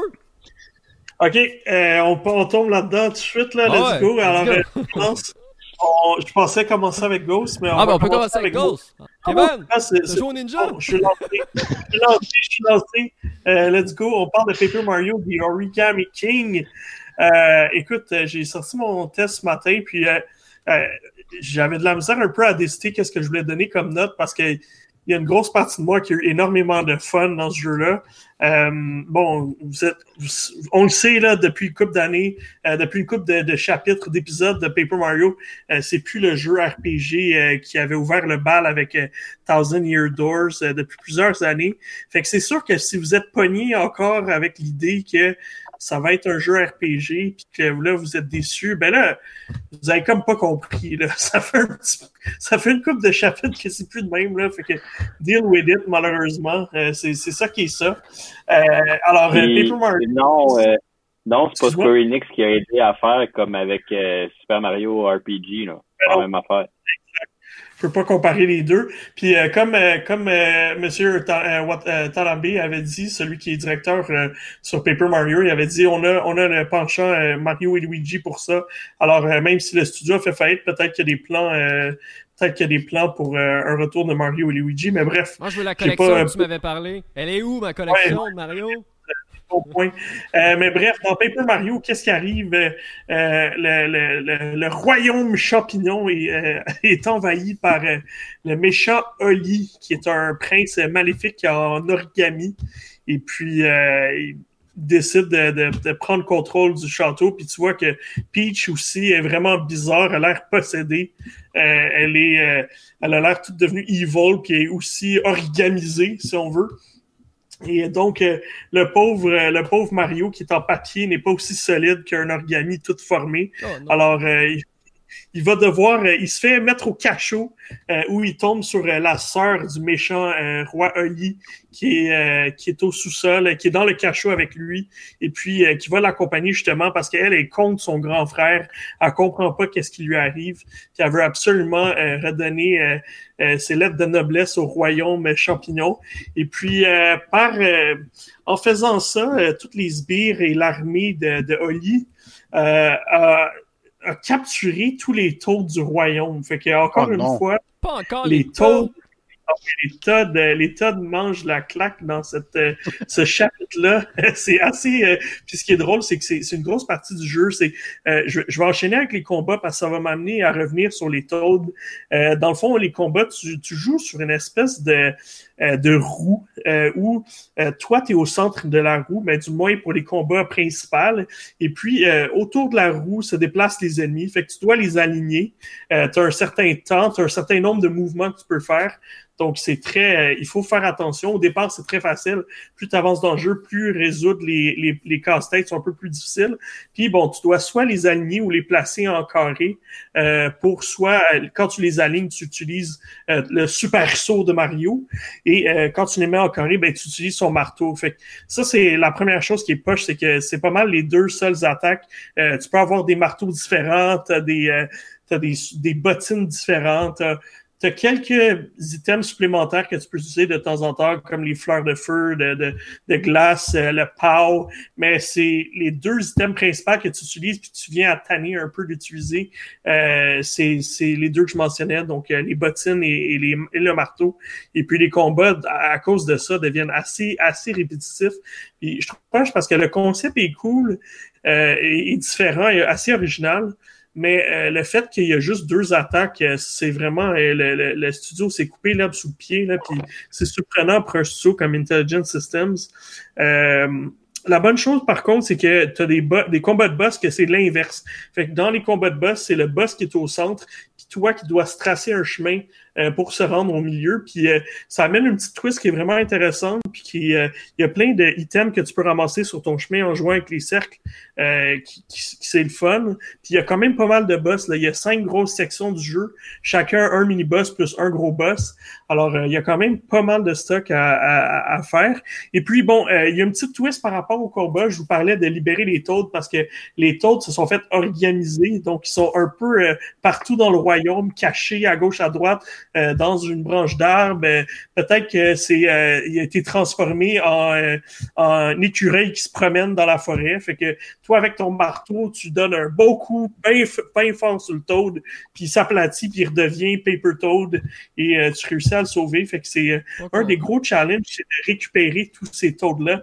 Puis ils sont vraiment dans. harcèlement envers les Todd, ça, de leur Oui, c'est ça, exactement. C'est ce que je me disais. C'est violent ton jeu. Je pense que Pina serait pas down avec le jeu. fait que, ben, bref, pour revenir au Todd, euh, dans le fond, ça, c'est une partie qui est hilarante. Là, c'est les, les, quand tu les vois dans les situations qui sont coincées, c'est toujours très, très drôle. Puis une fois que tu les libères, ils ont toujours une petite phrase, euh, une petite phrase comique là pour dire euh, tu sais, ah, euh, écoute, j'avais vraiment pris le goût à sauter partout dans la forêt en étant un, un, un, un, crapaud. Là, t'es comme OK, genre what the f... Fait qu'ils ont plein de phrases comme ça, puis ils sont tout le temps coincés de, dans, plein, dans plein de manières différentes qui sont assez, assez comiques. Et puis, justement, le, plus tu libères de Todd, plus il y en a qui sont dans les, estrades autour de toi dans chaque combat. Alors, euh, avec, ils vont, ils peuvent un peu t'aider à résoudre les casse-têtes euh, des combats. Euh, donc, en échange de pièces, parce qu'il y a énormément de pièces à accumuler dans ce jeu-là, en échange de pièces, euh, tu peux évoquer l'aide des, des qui sont autour. Et puis, plus tu donnes de pièces, plus ils vont t'aider au point que euh, si tu donnes presque 1000 pièces, là, ils vont comme tout faire le casse-tête pour toi. Et puis, euh, ou sinon, tu peux aussi donner des pièces pour ajouter un peu plus de temps. Si tu veux juste rajouter un peu de temps pour terminer le, casse-tête, c'est possible. Alors, les TOD sont très utiles. Ils vont même des fois t'envoyer des vies avec en échange des sous aussi et faire un peu de dommages aux ennemis qui sont autour de toi. Fait que c'est comme la, la twist intéressante qui t'aide euh, dans les combats. Euh, mais l'autre partie que j'ai vraiment adoré, euh, les combats, ok, c'est un peu moyen, c'est pas, c'était pas super, mais l'humour est juste malade. les situations, je parlais des situations avec les Todd. À un moment donné, j'ai dansé une, danse, j'ai fait une danse à, 10, à 40, une, danse en ligne. Danse à 10. Une danse à 10. C'est presque ça. Attends, je vais passer le stream Peggy 10. Ça sera bon. J'ai fait une danse en ligne avec 40 Todd qui avaient eu leur face trouée par le gros boss qui était une troueuse, évidemment, une personne. fait que, euh, il avait pris les, les, les, les, visages de tous les Todd, puis là, ben, il était sur un party de danser. Fait qu'il y avait Disco, Disco Todd qui partait la musique, puis les 40 autres qui dansaient avec toi, puis Mario qui était vraiment dedans. Euh, à un moment donné, tu as un tronc d'arbre qui fait un espèce de chant d'opéra incroyable. La musique est vraiment solide, euh, juste parce que tu as réussi à, à, l'aider. Euh, tu as une pièce de théâtre où est-ce que Mario euh, participe, puis euh, tu as toutes les tops qui sont... dans celui-là, le boss, c'est un espèce de géant élastique. Fait que t'as toutes les tops qui sont pognés comme des élastiques dans la pour faire la foule. T'as Mario qui est au milieu, qui participe au théâtre. Les théâtres, c'est genre des shy guys qui dansent, puis plein de, d'ennemis. fait que c'est des situations que tu pensais pas voir, puis qui font, euh, tu sais, qui font chaud au cœur. C'est drôle, c'est, c'est léger versus euh, des jeux très sérieux. Là. Tu sais, tu sors de, de Last of Us Part 2, puis tu te plonges dans Mario, The Origami King. Euh, ça fait, ça fait du bien. story. Exact. Ça fait du bien, c'est différent. Puis euh, autre aspect euh, très le fun, c'est, euh, je pense, c'est pas mal le jeu de la série, à ma connaissance, le plus, euh, le plus open world, le plus, le plus ouvert. c'est le fun. Toadville est immense, c'est comme le hub principal où est-ce que tu te rends à, il y a huit sections différentes, huit tubes dans le fond qui t'amènent à huit sections différentes du jeu. Tu peux pas tout aller évidemment, là, tu les débloques peu à peu, mais ils te font plonger dans différents donjons, différents environnements, la forêt, la, la, mer. Euh, il y, a, un bon mix à ce niveau-là. Puis je suis toujours impressionné de voir comment ils ont adapté les personnages en 2D, euh, parce qu'on s'entend que c'est des des personnages de papier euh, dans un monde en 3D quand même. Ça, c'est toujours impressionnant. La technique est, vraiment bien maîtrisée. Euh, tout comme les animations, il y a plusieurs animations vraiment cool. Euh, on a un personnage qui, qui, qui fait l'aventure avec nous, comme je parlais, Olivia. Et puis elle, elle, une fois que tu, tu, tu libères les esprits, ils appellent au lieu des esprits, ils appellent les esprits. Euh, des, différents éléments. Fait que tu as un esprit de la terre, tu as un esprit euh, du, de l'eau, tu as un esprit du feu. Puis elle, elle, prend la forme de l'esprit une fois que tu le, tu le sauves. Et puis elle va faire une petite attaque euh, plus puissante où elle va te permettre de débarrer certains endroits qui étaient inaccessibles autrement. Alors, il y a plein de petits de petits éléments qui font en sorte que c'est quand même un jeu vraiment cool, mais qui vient à cause justement à cause du combat qui est vraiment pas aussi développé qui, euh, qui aurait pu être, mais je peux pas nier que j'ai eu vraiment beaucoup de plaisir. Alors, c'est pourquoi, pour moi, ça valait au moins un 8. Euh, j'ai hésité à mettre un peu plus, mais euh, je voulais pas, je voulais être conséquent quand même par rapport au fait que, tu sais, c'est pas un jeu qui est... La vie spéciale, j'ai retrouvé la vidéo d'Anthony dansant avec les Todd. T'as réussi à trouver ma, ma ah vidéo qui danse avec les Oui, oui, tu vas voir. Là. Regarde la Écoute. est-ce que est-ce que tu as l'impression, Anthony, qu'ils ont. C'est malade, là! T'as-tu l'impression qu'ils ont voulu rendre le jeu un peu trop accessible euh, à vraiment tout le monde, euh, que ce soit aux, enfants des parents qui ont une Nintendo Switch, ce qui fait en sorte que, tu sais, moi je regarde ça, puis ma crainte principale, c'est honnêtement, ça a beau être bien fait, mais euh, le dernier Yoshi, euh, je me suis emmerdé et je me suis endormi dessus. Est-ce que c'est quelque chose qu'avec Paper Mario, je pourrais avoir le même genre de sentiment? Tu t'endormir sur un jeu? Ah, c'est plate, Yoshi, oh. je m'excuse, là. c'est tellement facile. Ce jeu-là, j'ai le goût d'y retourner tout le temps, euh, Paper Mario. Puis il me fait tellement rire.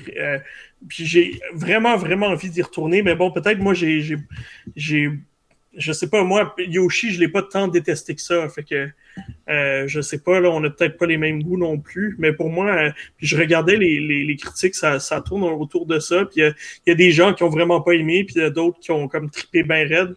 Mais euh, moi, je trouve que l'aspect traduction, rigolade, vient quand même combler beaucoup. mais écoute, tu sais, si t'aimes les jeux je te connais, Kev, t'aimes plus les jeux euh, très axés sur la jouabilité, puis c'est sûr que la jouabilité dans ce jeu-là, c'est pas euh, c'est pas ultra poussé. Là. OK. Je vais vous reparler de ça. je vais quand même me le procurer. Écoute, j'ai hâte d'entendre d'autres personnes en parler parce que là, Mel n'est pas là. Elle aurait pu en parler avec nous. Mais euh, moi, j'ai. avec un cœur dans le chat. Ben oui, elle, a beaucoup aimé le personnage d'Olivia, puis c'est vrai qu'elle amène beaucoup de saveur au jeu. Mais c'est un des jeux de, Nintendo qui a le plus de personnalité. Euh, puis c'est quand même surprenant parce que, mais je trouve que même Color, Splash avait été excellent selon moi. Euh, mais la direction, la direction artistique, je trouve autant de Color Splash que celui-là. Je sais pas comment il se réinvente à chaque fois, mais pour vrai, c'est vraiment cool. Oui. Mm-hmm. Puis ce qui m'étonne aussi, c'est que euh, sais, c'est des jeux.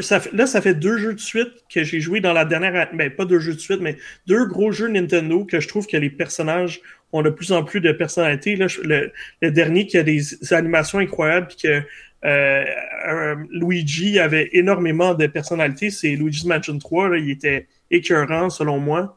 Euh, puis Luigi avait plein d'animations vraiment le fun. Puis Paper Mario, on dirait que ça continue dans cette veine-là de euh, de jeu qui euh, veut développer un peu plus les personnages de Nintendo. Je trouve ça cool. Puis euh, mm-hmm. honnêtement, j'ai trippé. Il y a d'autres personnages là. Bowser est là, Baby Bowser est là, Luigi. Alors c'est le fun que, toute la gang est là. Et puis, mais qu'on garde.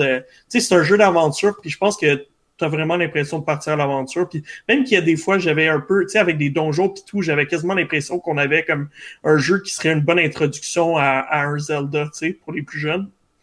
Fait que, euh, tu sais, je veux dire, c'est pas, c'est pas un jeu qui va te, qui va te faire euh, sweep qui est super difficile, mais euh, c'est un jeu qui va te faire rigoler puis qui t'a besoin de ce type de jeu-là de temps en temps. Là. Mm-hmm. Sinon, tu, tu vas sauver. mais petite question concernant, tu disais qu'il y avait beaucoup de blagues, beaucoup de, de beaucoup de trucs. Est-ce que la version française est aussi bonne que la version ouais. Oui, c'est ça, mais c'est un peu le premier point de mon test. Là, je, parlais des, des, blagues, mais j'aurais dû aussi dire que c'est parce qu'ils sont bien traduites. Ok. Euh, ça, vraiment, euh, exact, c'est vraiment savoureux. Moi, depuis, depuis, ça fait depuis le début de la Switch que moi, je joue à tous mes jeux sur Switch en français, là, ceux qui sont disponibles. Puis je suis pas déçu, honnêtement. Il y a quelques mhm. jeux, c'est la traduction euh, française de France puis qui laisse trop paraître. Mais de plus en plus, les jeux utilisent un français plus euh, international. Ben, comme tu essaies de faire, là, un français international, donc il plaît aux deux. Et puis je trouve... Des fois, les jeux de Nintendo, euh, c'est traduit en québécois puis c'est vraiment drôle. Oui, ça, c'est bon quand Mais lui, il est en québécois ou il est en français ben, international? Oui, il me donne l'impression que c'est en québécois, mais en même temps, je je pense pas qu'un français va, être, va, va, va, se perdre non plus. Alors, euh, mais c'est pas un. Tu sais, des fois, c'est en québécois exagéré. Euh, ah ouais, des fois, on pognait des, des. Ah, il fait frais de site. Ouais, ou, euh, faire de même, c'est comme. Euh, OK. non, c'est pas aussi exagéré, en tout cas pas, mais semble. J'ai. j'ai joué une tonne, j'ai porté quand même assez attention, puis j'ai pas eu l'impression que c'était aussi poussé que euh, je me souviens que les, Paper Mario Sticker Star, me semble, ou a un des derniers, là, que c'était vraiment, ou les Mario et Luigi, là, que tu voyais clairement que c'était québécois, là. Euh, quand on y pense, c'est fou le nombre de licences que Nintendo a qui ne réutilisent pas pour le moment. Là. Mais je veux dire que des mhm. fois, ils font attendre 5-10 ans pour avoir une nouvelle opus du jeu. des fois, même mhm. Paper Mario, moi, avant qu'il l'annonce, c'était un peu dans les oubliettes. Là. Je ah C'est en voyant l'annonce que j'ai fait Ah, c'est vrai, il y a eu Color Splash sur Wii U. Mais sinon, euh, c'est. Ça fait juste 4 ans, Color Splash, hein, ça fait pas si longtemps. Ben oui, mais même ça fait pas longtemps. Si tu as pas joué, tu l'oublies. Mhm. ouais, puis je connais, je connais des studios qui saignent euh, des licences euh, pas eh mal plus qu'une fois 4 ans. oui. oui, parce que sinon, c'est quoi? tu, viens de dire. c'est quoi le jeu que tu viens de dire, Anto? C'est Mario et Luigi. Mario et Luigi qui a eu des bons jeux sur DS qu'on n'a pas revu depuis DS, je crois. Mhm. Je pense pas qu'il y ait eu une nouvelle opus depuis DS. Donc, euh, moi j'ai hâte. Je veux d'autres jeux, Mario. Parce qu'il y a eu des remakes, ben, des parts, I guess. Il y a eu des parts sur 3DS. Là. Ils ont refait les, les, les deux premiers. Euh, je pense entre autres à Bowser's Inside Story qui était tellement excellent qu'ils ont refait. Et puis euh, Bowser, euh, il y avait euh, les Minions, Bowser's Minions, quelque chose comme ça. un autre qui était très bon, qui est ressorti en, en, en portage de, DS à 3DS euh, dans les dernières années. Mais euh, oui, comme tu dis, il s'assoit sur des licences que, my God, et puis, moi, une autre chose qui me frappait, là je, là, je fais un aparté complètement, là, mais je reviens pas que le premier jeu de Atlus sur, sur la Switch, c'est Catherine genre où est-ce qu'il y a Atlus sur les consoles de Nintendo qui a, tellement sorti de Shin Megami euh, de toutes sortes sur 3DS puis là c'est comme où est-ce que vous êtes? Puis on attend encore des nouvelles de, de Shin Megami euh, Tensei 5 euh, alors euh, je sais pas what's going on with this mais bon. Pour revenir au sujet j'ai donné un 8 sur 10 à, Paper Mario The Origami King. C'est bien mérité puis je pense que les gens qui aiment tu sais si vous pouvez mettre de côté le fait que c'est pas un un RPG euh, pur et dur, vous allez aimer ça. J'attends ma copie vendredi. Excellent. Ben écoute, moi, j'ai précommandé euh, Ghost of Tsushima. Alors, euh, parce que je t'avais entendu en parler en primeur avant, avant que ton test sorte. Alors, raconte-moi ça, mon petit J'en ai parlé. donc, attention, gros spoiler, je préfère vous le dire tout de suite. Je vais utiliser le terme de marque euh, ça, c'est mon avis à moi, mais euh, candidat Gotti. Oh, oui, j'utilise le terme Gotti. Euh, donc, pour ceux qui ne savent pas de quoi je parle, c'est Game of the Year. on parle de Ghost of Tsushima vous le savez, les, les, les, reviews sont sortis euh, il y a à peine euh, deux jours euh, au moment où on enregistre ce podcast-là. moi, personnellement, je pensais que ça allait faire l'unanimité. Ça a l'air que ça ne le fait pas. Mais bon, bref, je vais vous donner mon opinion à moi. Ça, ça, Puis après ça, ça ben... a remonté, par exemple. Je sais pas si moi, quand la première fois que je l'ai regardé, ouais, quand même. critique était plus bas, là, il est rendu à 84. Il était à 84 au moment où j'ai regardé. tu vois, ça n'a pas, ça a pas bougé. Mais euh, c'est, disons que des notes qui sont un peu plus disparates, puis je vais donner mon opinion par rapport à ça aussi.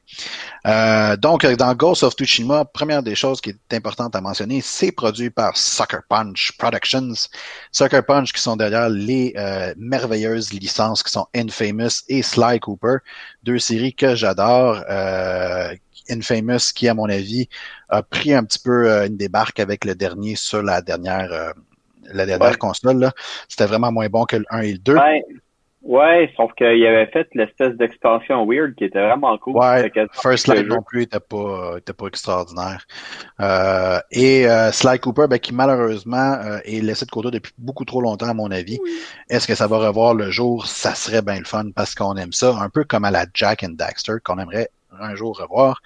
Ben, euh, donc, euh, Sucker Punch se lance dans quelque chose de tout simplement nouveau. On est euh, dans le Japon féodal.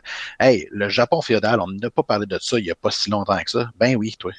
Il y a eu Nioh, il y a eu Sekiro. Ben là, cette fois-ci, c'est le temps d'un autre studio d'aller dans le Japon. Je sais pas qu'est-ce qui se passe là-bas, mais pour moi, il y a des affaires intéressantes à compter. Mais selon moi, ils utilisent l'intelligence. Ouais, puis selon moi, ils utilisent les nouvelles intelligences artificielles, tu sais, qui te, qui te disent euh, dans quelques années, ça va être quoi le sujet euh, de l'heure. Mais là, le problème, c'est que toutes les compagnies utilisent la même intelligence artificielle. C'est ça, exactement. C'est peut-être ça. Euh, mais bon, bref, euh, ça n'empêche pas qu'au moins cette fois-ci, on est dans quelque chose de complètement différent. Alors que Sekiro et Nioh sont connus pour euh, leur niveau de discuter, ben Sucker Punch avec Ghost of Tsushima se lance dans quelque chose d'un peu plus accessible. on se trouve à être Jin Sakai, qui est un samouraï pour l'île de Tsushima, et l'île de Tsushima se fait attaquer par des Mongols. Et je, la, je lance ma blog.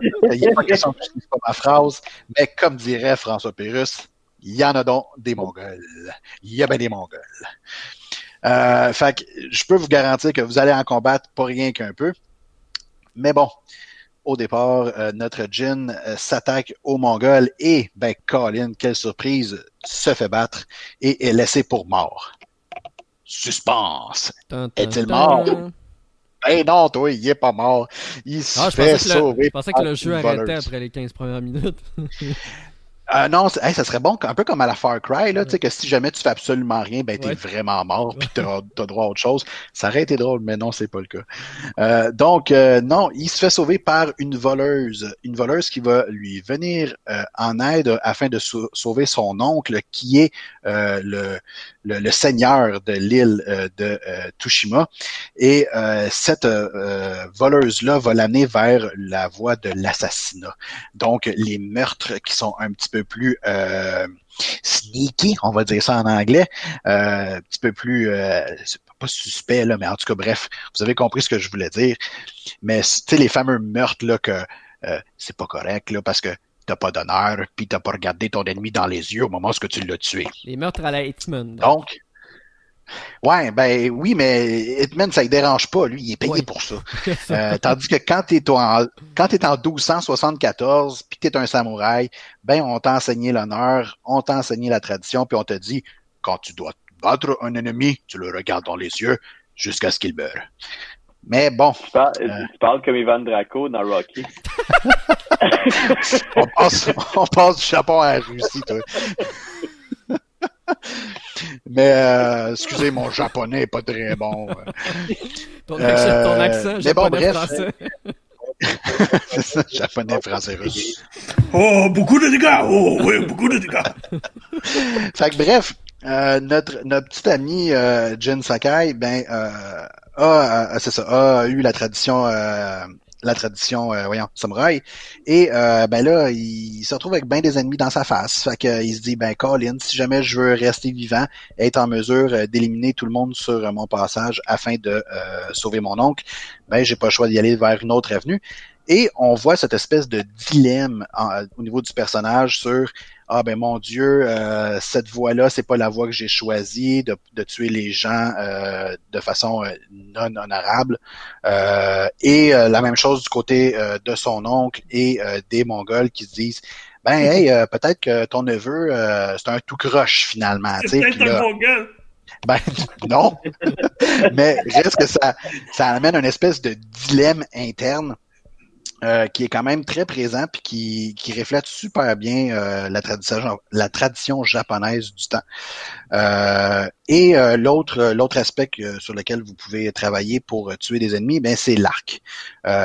donc vous pouvez des combats en épée, des combats ben, plutôt des meurtres assassins et l'arc sur lequel vous pouvez travailler. Pour vraiment être déshérité, en plus d'être sneaky, on utilise l'arc à 100 mètres de distance pour tuer nos ennemis. Oui, mais euh, chaque... ce qui est le fun, c'est que chacun des armes, ben quoi que l'assassinat est rien d'extraordinaire, je veux dire, on tue quelqu'un de dos puis c'est tout. Mais euh, autant le, je trouvais que l'épée et euh, l'arc sont sont vraiment deux voies très distinctes et vraiment intéressantes. Première des choses au niveau des combats, ben avec l'épée, il y a quatre euh, positions qui sont possibles à prendre, un peu comme Nio nous a habitué avec une, une position bas, euh, milieu et haute qui donne des dégâts différents selon la position qu'on prend. Ben, dans le cas de Ghost of Tsushima, cette fois-ci, les positions nous aident à vaincre certains types d'ennemis. Euh, donc, si, par exemple, vous devez vaincre des ennemis avec un bouclier, ben, vous allez prendre une certaine position. Si jamais vous avez des ennemis qui sont plus gros, qui sont plus costauds, ben, vous allez prendre une autre position. Euh, et le changement de position euh, lors du combat euh, se fait quand même relativement très facile. Donc, on appuie sur R2, on change de position et voilà, on, attaque l'ennemi. un peu à la Batman, euh, on peut pas locker les personnages. On attaque tout simplement le personnage le plus près. mais ça se fait, honnêtement, moi je trouve que ça se fait super bien. À aucun moment j'ai vraiment ragé. oui, quand il y a beaucoup, beaucoup, beaucoup d'ennemis, ça devient un peu moins évident. Mais euh, plus on avance dans le jeu, plus on développe nos compétences, euh, moins ce genre de cas-là arrive. Et euh, comme je l'ai dit, oui. Dans Infamous, je pensais de même aussi, de mémoire. Ouais, ben c'est ça exactement. C'est un peu le même système que Sucker Punch utilise encore une fois. il y avait déjà des bonnes assises, fait qu'ils se sont dit, ben écoute, on va, on va continuer à travailler dans mm-hmm. la même voie, ça fonctionne. On l'a prouvé par le passé. Euh, L'autre chose, c'est que euh, au niveau de l'arc, par contre, l'arc, vous pouvez euh, avoir un arc court, vous pouvez avoir un arc long, et vous pouvez euh, faire un certain type de dégâts sur un ennemi. Donc, avec un arc long, vous avez des plus grosses flèches, donc vous faites plus de dégâts. vous pouvez avoir des flèches de feu, évidemment, des flèches qui explosent. Bref, il y a quand même beaucoup de possibilités à ce niveau-là. Est-il possible de tuer un ennemi juste avec une flèche? Les petits ennemis. C'est ton... Oui, si ton, si ton tir est, conséquent, puis tu le pognes entre les deux yeux, mon homme, et, il est dead drette là. Euh, mhm. Et ce qui est le fun, justement, c'est que moi, je, dans mes combats, ben, j'aime ça faire un peu varié, c'est-à-dire, j'en tue un à l'épée, je pogne mon arc, euh, je ralentis le temps, bang, bang, dans, la tête, et merci, bonsoir. Un vrai ninja. Je suis le meilleur. Un vrai de vrai. Un samouraï. Euh, et euh, une fois que euh, vous avez fait ce type de combat-là, ben, vous euh, développez également des compétences. Mais vous en développez vraiment beaucoup. Vous développez un, des nouvelles attaques selon les poses que vous, vous avez. vous avez des, des nouveaux articles que vous pouvez lancer, que ce soit des kunai, que ce soit des, des bombes collantes, que ce soit des, de la poudre d'escampette qui vous permet de disparaître pendant un bref instant. Euh, vous avez plusieurs articles qui peuvent vous aider lors de vos phases de combat.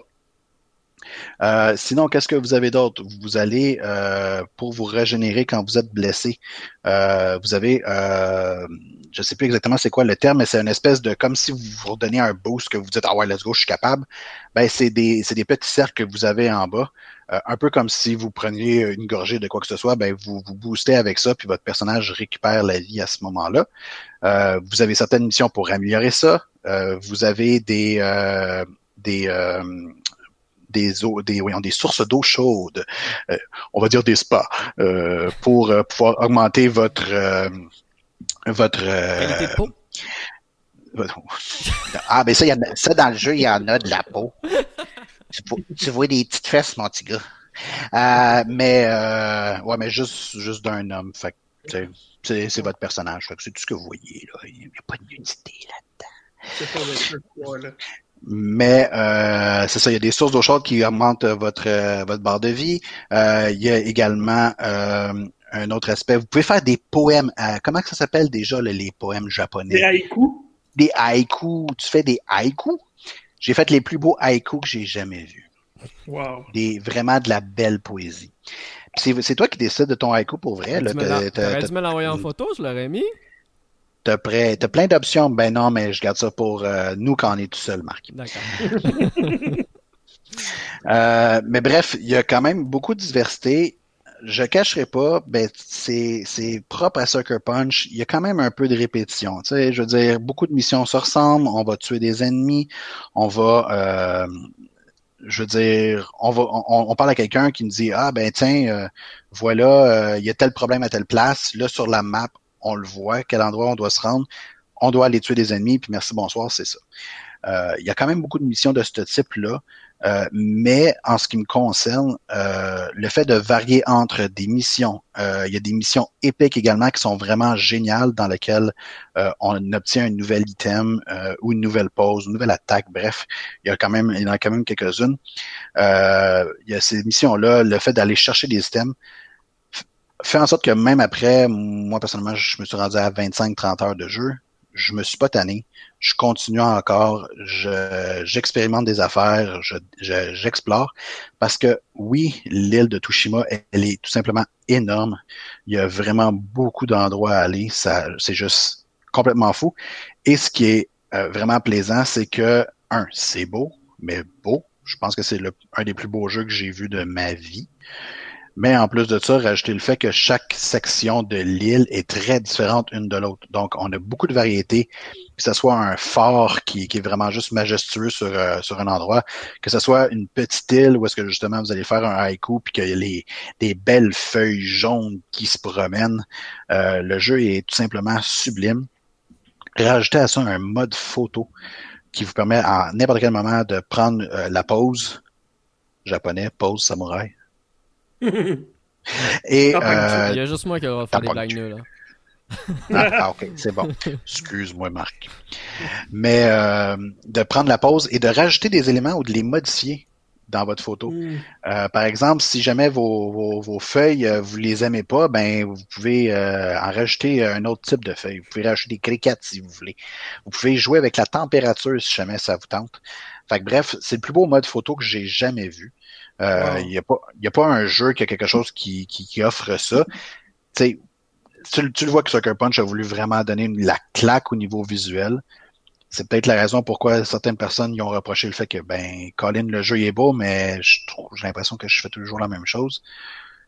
Bon, c'est leur point de vue, c'est pas le mien. On va faire comme les joueurs euh, méchants. Mais c'est un open world comme tous les autres, Kevin.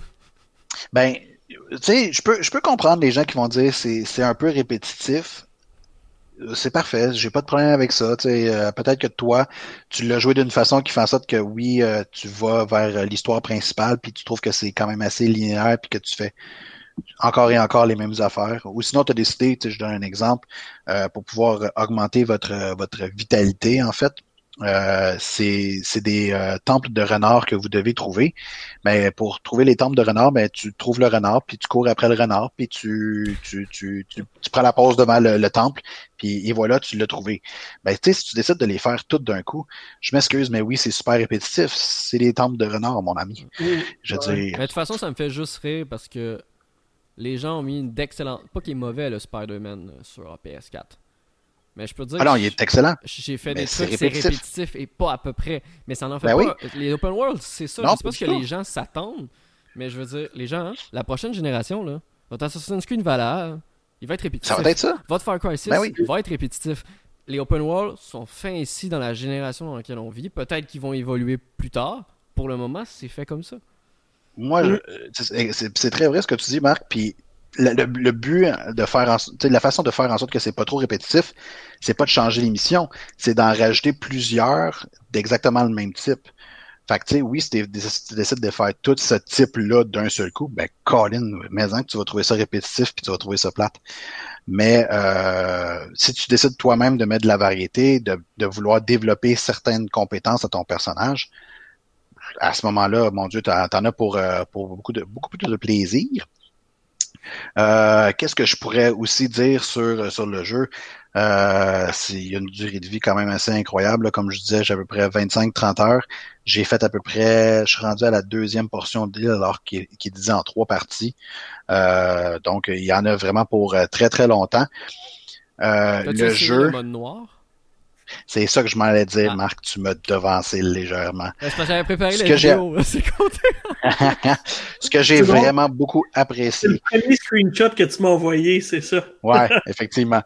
Mais euh, ce que j'ai vraiment énormément apprécié de la part de Sucker Punch, et euh, d'ailleurs, vous, euh, si vous faites vos recherches, vous saurez que les Japonais ont en très haute estime le jeu jusqu'à maintenant, Ghost of Tsushima.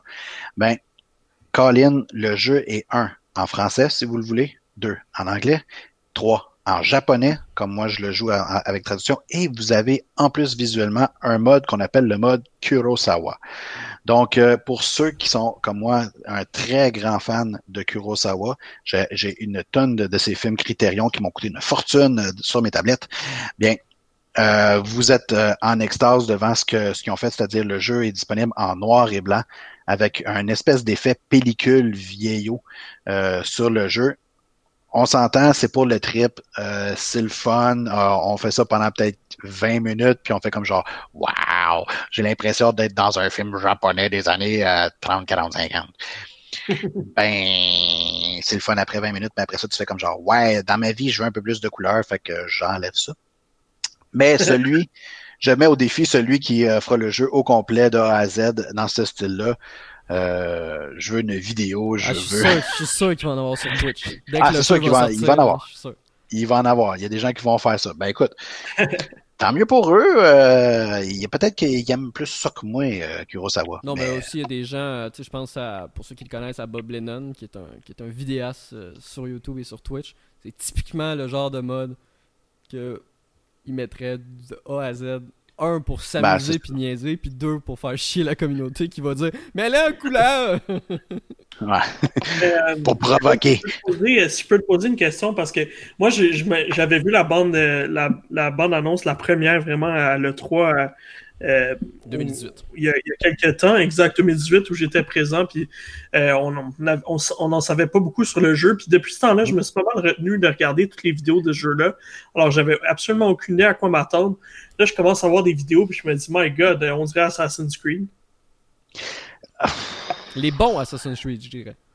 Ouais, ben, il y a ça, mais le, on se le cachera pas, le jeu emprunte à vraiment beaucoup de jeux. Là. Euh, je vous ai nommé ne serait-ce ni au niveau des, des postures. Euh, Infamous parce que Sucker Punch, ça reste un de leurs jeux.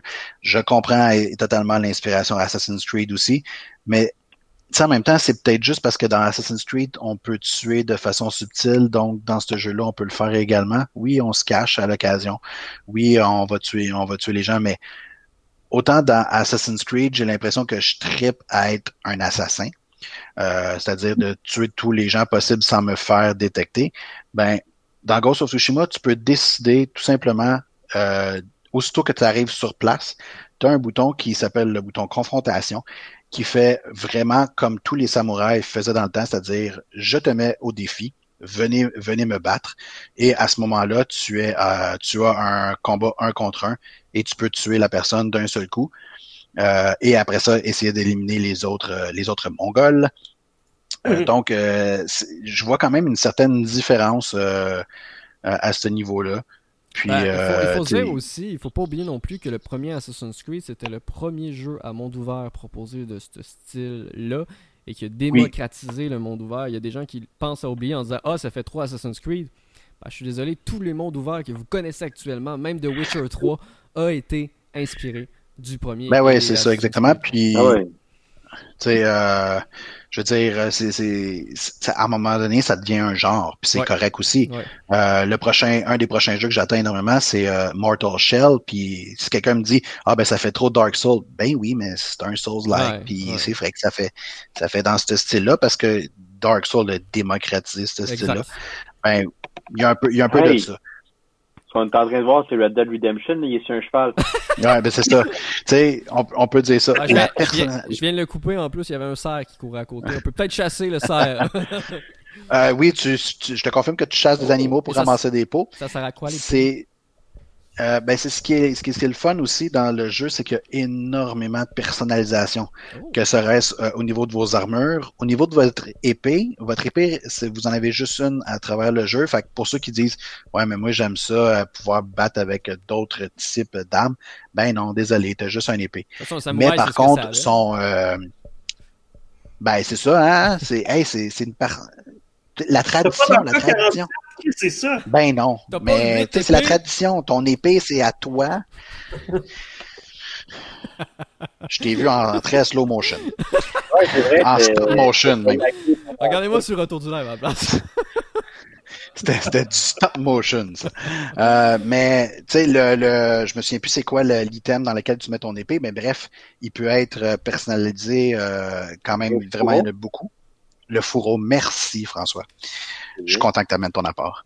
Euh, mais euh, il y a ça, les chapeaux, les chapeaux, les bandeaux, il y en a une tonne. L'armure, l'armure, vous pouvez un, la personnaliser de couleur que vous voulez, mais en plus de ça, vous pouvez l'upgrader, puis à ce moment-là, elle prend comme une autre, un autre aspect. Euh, vous irez voir mon test. Mon personnage est rendu avec un super beau chapeau. On dirait qu'il a une grosse tente sur la tête. C'est laid comme tout, mais je l'aime, mon chapeau, fait que je le garde. Attends, on va montrer ça. Vous pouvez changer la selle de votre cheval.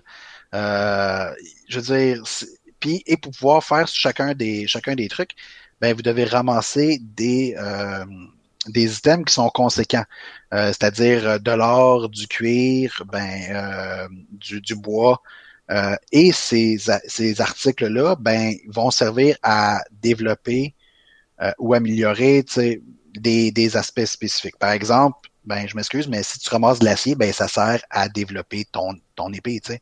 Ça va pas, ton acier va pas, va pas t'aider à construire la selle de ton cheval, tu sais, ça fait pas de sens. ben, ils ont quand même pensé à ça, Ouais. Fait qu'ils ont quand même pensé à ça, fait que ça, c'est le fun.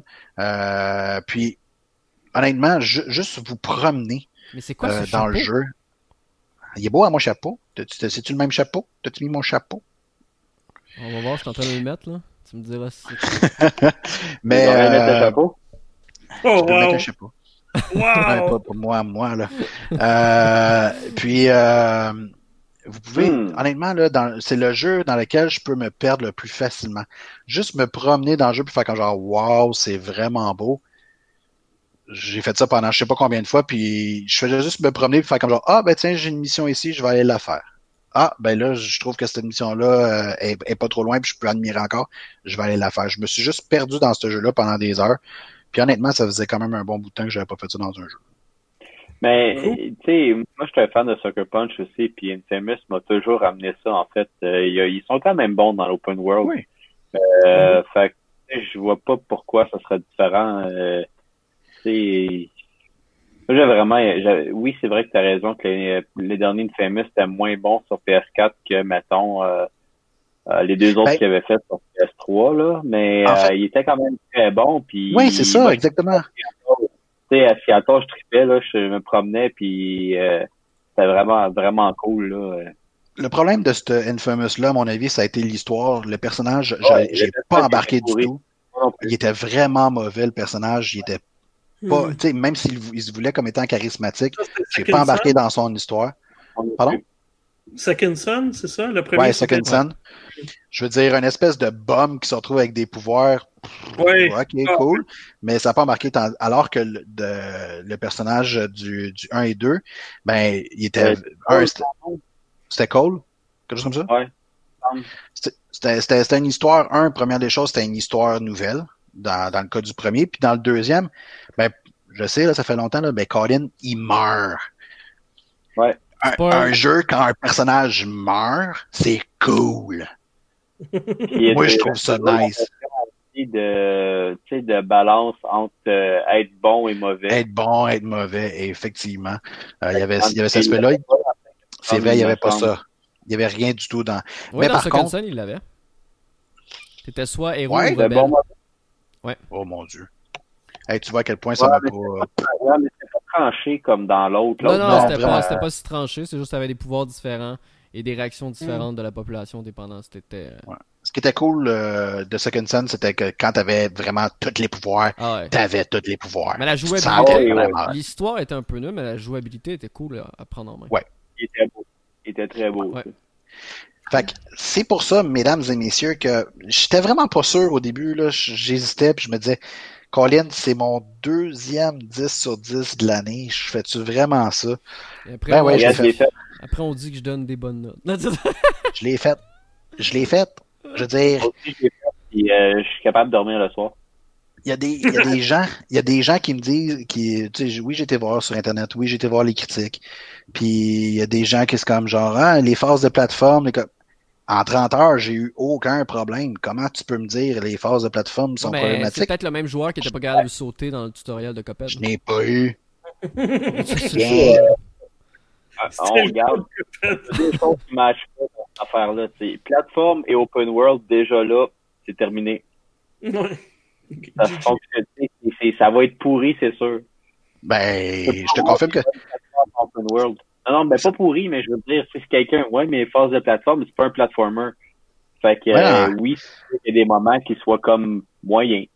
Les, les, honnêtement, les phases de plateforme, c'est juste, tu dois te rendre à un certain endroit, par exemple une montagne. Ben, Colin, au lieu de te faire passer par tout le chemin de la petite montagne, ben, tu as la possibilité de monter la roche puis de faire en sorte que ça va juste plus vite. C'est ça. Tu peux sauter d'une maison à un autre, d'un toit à un autre. Hey, Colin, euh, est-ce que je cherche qu'il n'y a jamais personne qui a charlé sur Tenchu sur le fait que tu pouvais faire ça? Ben, pourquoi tu le ferais pour ça, là? Fait que, bref. Euh... euh ben, moi, ça Excuse-moi, vas-y. Y a-tu du monde qui ont chialé sur le fait qu'Ellie, elle saute vraiment tout croche quand elle saute d'un de, de, de, à C'est drôle, ça. Ben, Moi, ça me fait rire. Pourtant, euh, hein, Anto, euh, quand tu sautes, ah oui, c'est mouf... Ah non, pour vrai, les mouvements, les mouvements d'Ellie, c'est drôle là, quand elle fait des sauts. Là. Quand tu sautes sur des, des trucs en trucs, elle qu'elle va comme se péter à face le menton parce qu'elle arrive tout proche, mais bon. C'est comme un chat. C'est comme un chat, elle retombe toujours sur ses pattes. Oh boy. Mais euh, moi, ça m'amène parce que par rapport à ta note, écoute, moi j'ai trouvé ça super intéressant parce que justement, euh, euh Famitsu ce matin a sorti euh, son magazine toujours très attendu avec des notes. Mm-hmm. Puis c'est le jeu a reçu un 40 sur 40, donc les quatre reviewers ont donné 10 sur 10.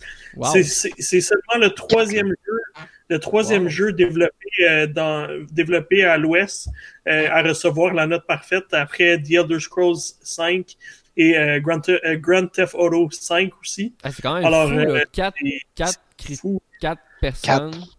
Pas une, 4 personnes. la même note. Là. Oui. C'est pas, un marché, c'est pas un marché facile à atteindre non plus. Là. Exact. Puis, puis, bon, c'est sûr que là, c'est un jeu japonais, mais c'est un jeu japonais fait par un studio américain. Ouais. Alors, il aurait, pu, il aurait pu se prendre une claque dans la gueule. Là. Pas vrai, là? Il y a peut-être l'inverse aussi c'est un jeu à essence japonaise, même si c'est pas japonais de, conception. on s'entend que le public américain, c'est pas nécessairement sa tasse de thé non plus. Non. non. Peut-être, effectivement. Mais rendu là, c'est c'est pas un argument valable. Tu sais, me faire dire c'est pas c'est pas mon type d'histoire. Ben, ok, parfait. Un, pourquoi tu le fais? Je veux dire, moi, je le fais parce que j'aime le Japon je pense que je pense que ça l'aide. Est-ce que ça l'a biaisé ma note? Oui, peut-être un peu. Peut-être que ça fait en sorte que pour moi, c'est plus facile d'accrocher mm-hmm. euh, que, que, que, que n'importe qui. Mais en même temps, Colin, si tu es en train de me dire que toi, tes jeux dans la vie, c'est Call of Duty, puis euh, le dernier le dernier NFL, t'es peut-être pas la bonne personne pour voir euh, le dernier Ghost de toute façon, ça reste, la critique. Ça reste beaucoup plus accessible qu'un JRPG, de toute façon. Là. Fait que, ah, de loin. Moi, là-dessus, tu vois, moi, j'aime pas beaucoup les, jeux japonais puis les jeux asiatiques parce que souvent, c'est des styles qui me correspondent pas. Tandis que Ghost of Tsushima, ben, c'est un style qui me correspond. C'est un jeu d'action-aventure. C'est exactement ce que j'aime. Donc, moi, il, il aurait pu être dans n'importe quel pays au monde. Ça m'intéresse parce que c'est le genre de jeu que j'aime. Sauf que tu tu dis, toi, que c'est pas ton genre, les jeux japonais, sauf que tu dénigres pas le fait que les jeux japonais, c'est ah, c'est ci, c'est ça. Ah non, c'est pas ton genre parce que t'as pris. Ah non, c'est ça, tu sais, à chaque fois. personnel, c'est bien. À chaque fois qu'Anthony nous parle de JRPG, euh, je suis pas comme là, ah, c'est nul. Arrête d'en parler.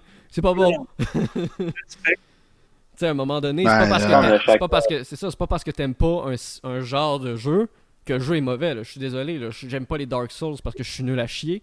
Mais je peux pas dire que Dark Souls c'est mauvais, voyons donc. À un moment donné, je veux dire. Bien dit, bien dit, Marc. Écoute, euh, écoutez, les gars, euh, je trouve que ça, on avait un, on a eu un show pas mal rempli. Je suis content qu'on mm-hmm. a qu'on a tranché, qu'on a, qu'on a, qu'on a 4-10 en 2020. Euh, c'est assez fou. C'est quand même C'est euh, hallucinant, mais honnêtement, euh, Sony livre la marchandise, man. C'est juste fou, là. Je suis vraiment étonné. Il y a des jeux que j'étais pas. J'étais plus sûr pour Tsushima, il y avait des rumeurs qui étaient annulées. Euh, The Last of Us, on pensait qu'elle allait être repoussée. Final Fantasy VII, on savait pas où on allait euh, J'avoue que, Ghost of Tsushima, pendant un long moment, on n'a eu aucune communication de PlayStation de Soccer Punch, c'est vrai ça. Exact. Fait que non, je trouve ça cool. Ça finit vraiment bien une génération. Puis euh, comme je parlais à mes amis, écoutez, euh, je disais aux boys, écoutez, on, je sais qu'on était bien Xbox depuis deux générations, mais si on saute pas dans la PS5 euh, comme prochaine console, on va manquer euh, bien les jeux. Puis ceux que vous avez manqué cette génération-là euh, risque d'être rétro-compatible. Fait que profitez-en, let's go. Ouais. On va faire notre saut sur la PS5 puis on jouera avec Cloud de l'autre côté pour quand on veut jouer à nos jeux Xbox. Alors non, il y a des arguments de tête du côté de Sony, c'est impressionnant. Puis je suis content, c'est des bonnes nouvelles. Puis c'est bon pour les gamers. ouais, ça, parce que les compétitions, c'est ce qui donne de, de, de meilleurs jeux au fur et à mesure. Donc, euh, voilà. C'est toujours bon. Exact.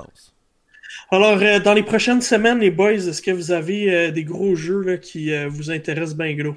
Oh que oui.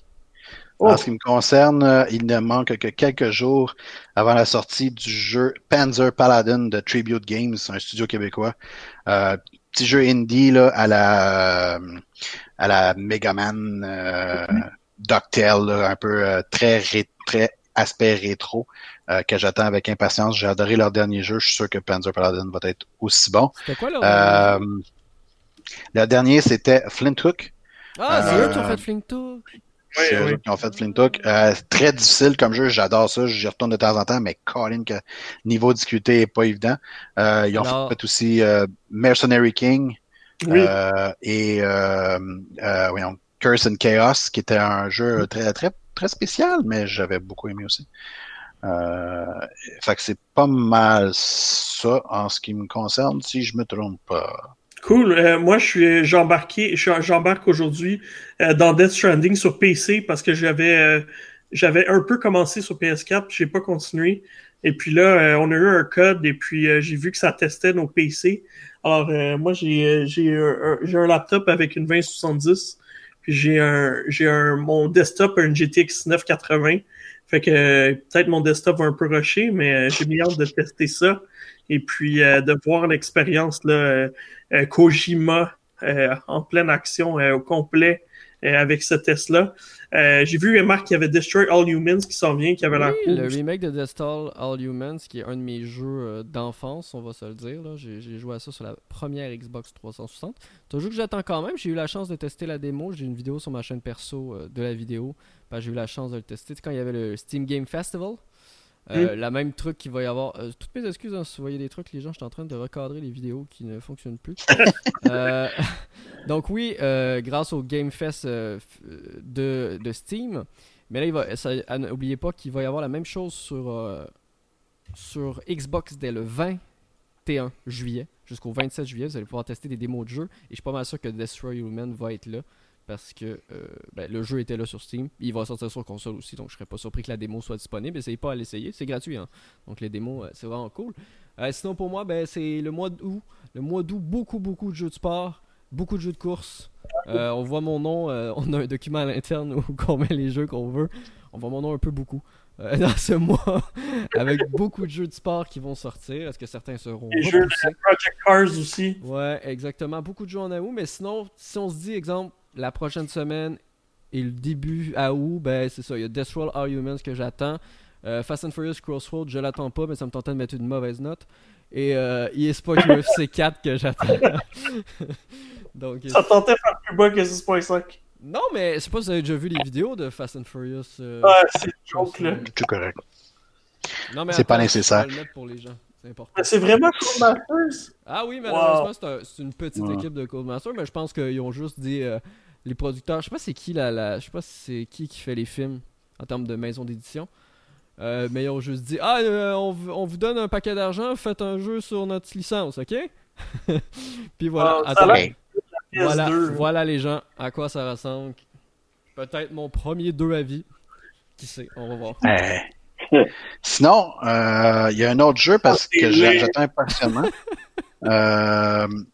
C'est un autre jeu que j'attends impatiemment, euh, mais qui n'a pas été annoncé en, en, tout cas en termes de bêta ou quoi que ce soit. Mais j'ai juste hâte d'y jouer parce que je veux m'ostiner avec Marc. C'est Hyperscape. Euh, c'est de la mort. moi, personnellement, je vais regarder du gameplay puis ça me fascine. Je trouve ça, je trouve ça a l'air tellement bon, ça a l'air tellement le fun. Mais, j'ai pas de PC. Fait que, fait que j'ai hâte qu'il sorte euh, le bêta sur console si jamais ça arrive un jour puis de m'ostiner avec Marc parce que Marc arrête pas de dire à quel point c'est mauvais et moi j'ai l'air à dire ça a l'air le fun. Pas dit à quel point c'est mauvais. C'est un, BR, c'est un, BR, un BR de trop qui pour moi n'est pas nécessaire sur la, plateforme des BR. On a assez de BR de même. Et euh, c'est un jeu qui va être oublié d'ici deux ans, je vous le garantis. voilà. moi je trouve ça a l'air On fait un pool. on part un pool. Let's go. non mais pour vrai, je peux pas croire qu'un jeu il est pas. Pour vrai, c'est un jeu Ubisoft. Hein. Fait pour ceux qui s'attendent à un, truc exceptionnel, c'est loin d'être exceptionnel. Selon moi, ils oh, arrivent. Mauvaise foi. Non, non, non. Selon moi, selon moi, ils arrivent trop tard sur le marché des Battle Royale. Fortnite, PUBG et Call of Duty Warzone dominent le marché et je suis pas sûr que Hyperscape encore euh, je regardais aujourd'hui t'as même pas nommé Apex en plus ouais en plus puis euh, je regardais le jeu aujourd'hui il était loin d'entre les jeux les plus streamés aussi euh, donc pour vrai c'est pas qu'il est mauvais, mais pour moi, il, pour moi, il réinvente rien à part la verticalité. La verticalité, du moins au PC, donne plus mal au cœur que d'autres choses. Ah, moi, je trouve qu'il y, a plein de nouvelles petits aspects qui sont intéressants. Ouais, mais attends, attends d'avoir la. Quand tu vas y jouer, là, tu vas comprendre que sauter de mur en mur, les, les streamers, que ça fait déjà des années qu'ils jouent à des Battle Royale, c'est bien facile. Là. Mais quand c'est toi qui vas tomber dessus, tu vas faire Ah, ok, c'est pas, pas si facile. Hey, hey. J'ai pas dit que j'allais être bon. Non, non, mais juste pour, juste, juste pour que ça soit dynamique. Là. Moi, la plupart du temps que je joue, là, je me pogne dans un mur, je me pogne dans un coin, j'accroche la foutue fenêtre qui me fait tomber en bas. Euh, c'est incroyable. Marc aime pas ça parce qu'il est mauvais. Non, mais c'est pas juste ça. C'est le fait aussi que. Moi, ça me ferait quand des gens disent Ah, ça prend pas juste une balle pour te tuer. Je suis désolé. les, fois que je suis mort, le gars, il, m'a pogné dans le dos, il m'a tiré trois balles, je suis mort. J'ai même pas pu me tourner. C'est pas rien, c'est trop. Ouais, mais j'ai pas pu me retourner ni rien. Fait que je comprends pas les gens. Ce que je trouve intéressant, moi, c'est la, la, manière de gagner la partie. Donc, soit de tuer tout le monde ou soit de garder la couronne. Euh, je sais plus c'est combien de temps, c'est 30 ou 60. Mais pour vrai, je veux attendre de voir pour. Je, je, veux pas te donner mon avis final ni rien parce que ça reste un jeu en accent anticipé. Ça reste un jeu en ben développement. Euh, le jeu peut. Check Sea of Thieves, c'était pas si fantastique que ça au début. ils, ont, déjà mis des patchs, là, fait ça peut s'améliorer, là, on sait jamais. C'est ça. Fait que euh, c'est pas comme je dis, mais moi je trouve que c'était pas nécessaire sur le marché. Euh, mm. Mais bon, c'est le choix d'Ubisoft. ils ont dit qu'ils allaient oser des choses hein, depuis qu'ils ont tout reporté leur projet. Ben là, on a des nouvelles dates pour leur projet. Mais tu sais, qu'ils ont tout reporté leur projet après le catastrophe de Breakpoint. donc ça, en fait partie. Je suis quand même surpris, ça a été développé à Montréal, non? C'est pas Montréal, qui, c'est pas Ubisoft Montréal qui développe ça? Attends, oui, je suis un peu confus parce que Ubisoft Toronto est miniature puis ils font deux méga productions sur trois qui ont été présentées. fait que je suis un peu confus de ce qui se passe chez Ubisoft. Là. Alors, Hyperscape. Il me semble que le studio de Saguenay a travaillé dessus. Ouais, le studio de Saguenay a fait l'extension Twitch euh, du jeu. Puis ils ont fait. Euh, je me souviens pas, ils ont fait une gestion de serveur aussi. Ouais, c'est bien. Le développeur, c'est bien Ubisoft Montréal. Ubisoft Saguenay a effectivement euh, participé pour les intégrations Internet. Il faut savoir que l'Ubisoft Saguenay, c'était déjà, déjà entamé. Ils ne développeront pas pour le moment de gros jeux. c'est un studio qui a été créé pour aider les autres équipes au niveau d'infrastructure, du, du, sport et ce genre de trucs. Euh, mais qui sait, Ubisoft Québec était ça aussi au début, et ils ont fini par développer un Assassin's Creed, donc euh, qui sait pour, les, pour Ubisoft Signé qui pourrait être sur un gros projet. Et comme tu dis, c'est vrai que Ubisoft Toronto était pas mal présent lors de, Ubisoft Forward. Ah c'est un tout petit studio dans l'échelle de, Ubisoft. Là. bon, Puis en plus, euh, aucun de ces jeux-là est Splinter Cell, fait que je tente à Et pour revenir à Hyperscape, si vous voulez le tester, gratuit sur PC via Uplay, si jamais vous voulez Et gang, on va finir ce podcast-là avec une primeur. Vous l'aurez entendu ici en premier. Je vous annonce officiellement que François Pérus a aimé son, mon tweet par rapport à mon test de Ghost of Tsushima. Ma vie est terminée, accomplie. Je peux C'est fait. François, François t'entends-tu des jeux? On a oublié de demander à François. Euh, ben, pas Watch puis euh, non. Overwatch 1.5. Euh, non, en fait, j'ai regardé, ben, ça va le plus en septembre que j'ai vu. Bien sûr que les jeux de sport, il y en a qui s'en viennent, mais pas les mêmes que toi. C'est plus, mais, plus de soccer un peu, mais c'est plus septembre normalement. Puis, euh, j'ai vu que, en septembre, il y a Tony Hawk. Octobre pour FIFA. Ouais, Et plus tard cette année. Cette année, c'est ça, euh, COVID oblige. Mais sinon, Tony Hawk, c'est supposé être en septembre, mais au mois d'août, il n'y a pas, il a pas grand chose. Oui, euh, pas mal des vacances, hein. Oui, mais euh, on aura un show dans deux semaines pareil parce qu'on a yes. De toute façon, dans deux semaines, c'est pas à où, là? Non, exact.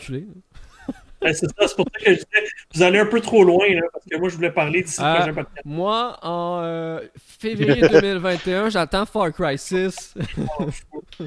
J'aimerais bien dire arrête ça là, mais c'est Marc qui le contrôle. Ah, c'est bon, alors, c'est la fin? C'est la fin du 28e euh, épisode euh, du podcast Geek Setcom, qui, comme toujours, finit en cul de poisson. Merci, Marc. Toujours de ma faute. Salut. Euh, je Ciao, merci d'avoir été là. Au revoir, mes petits poussins.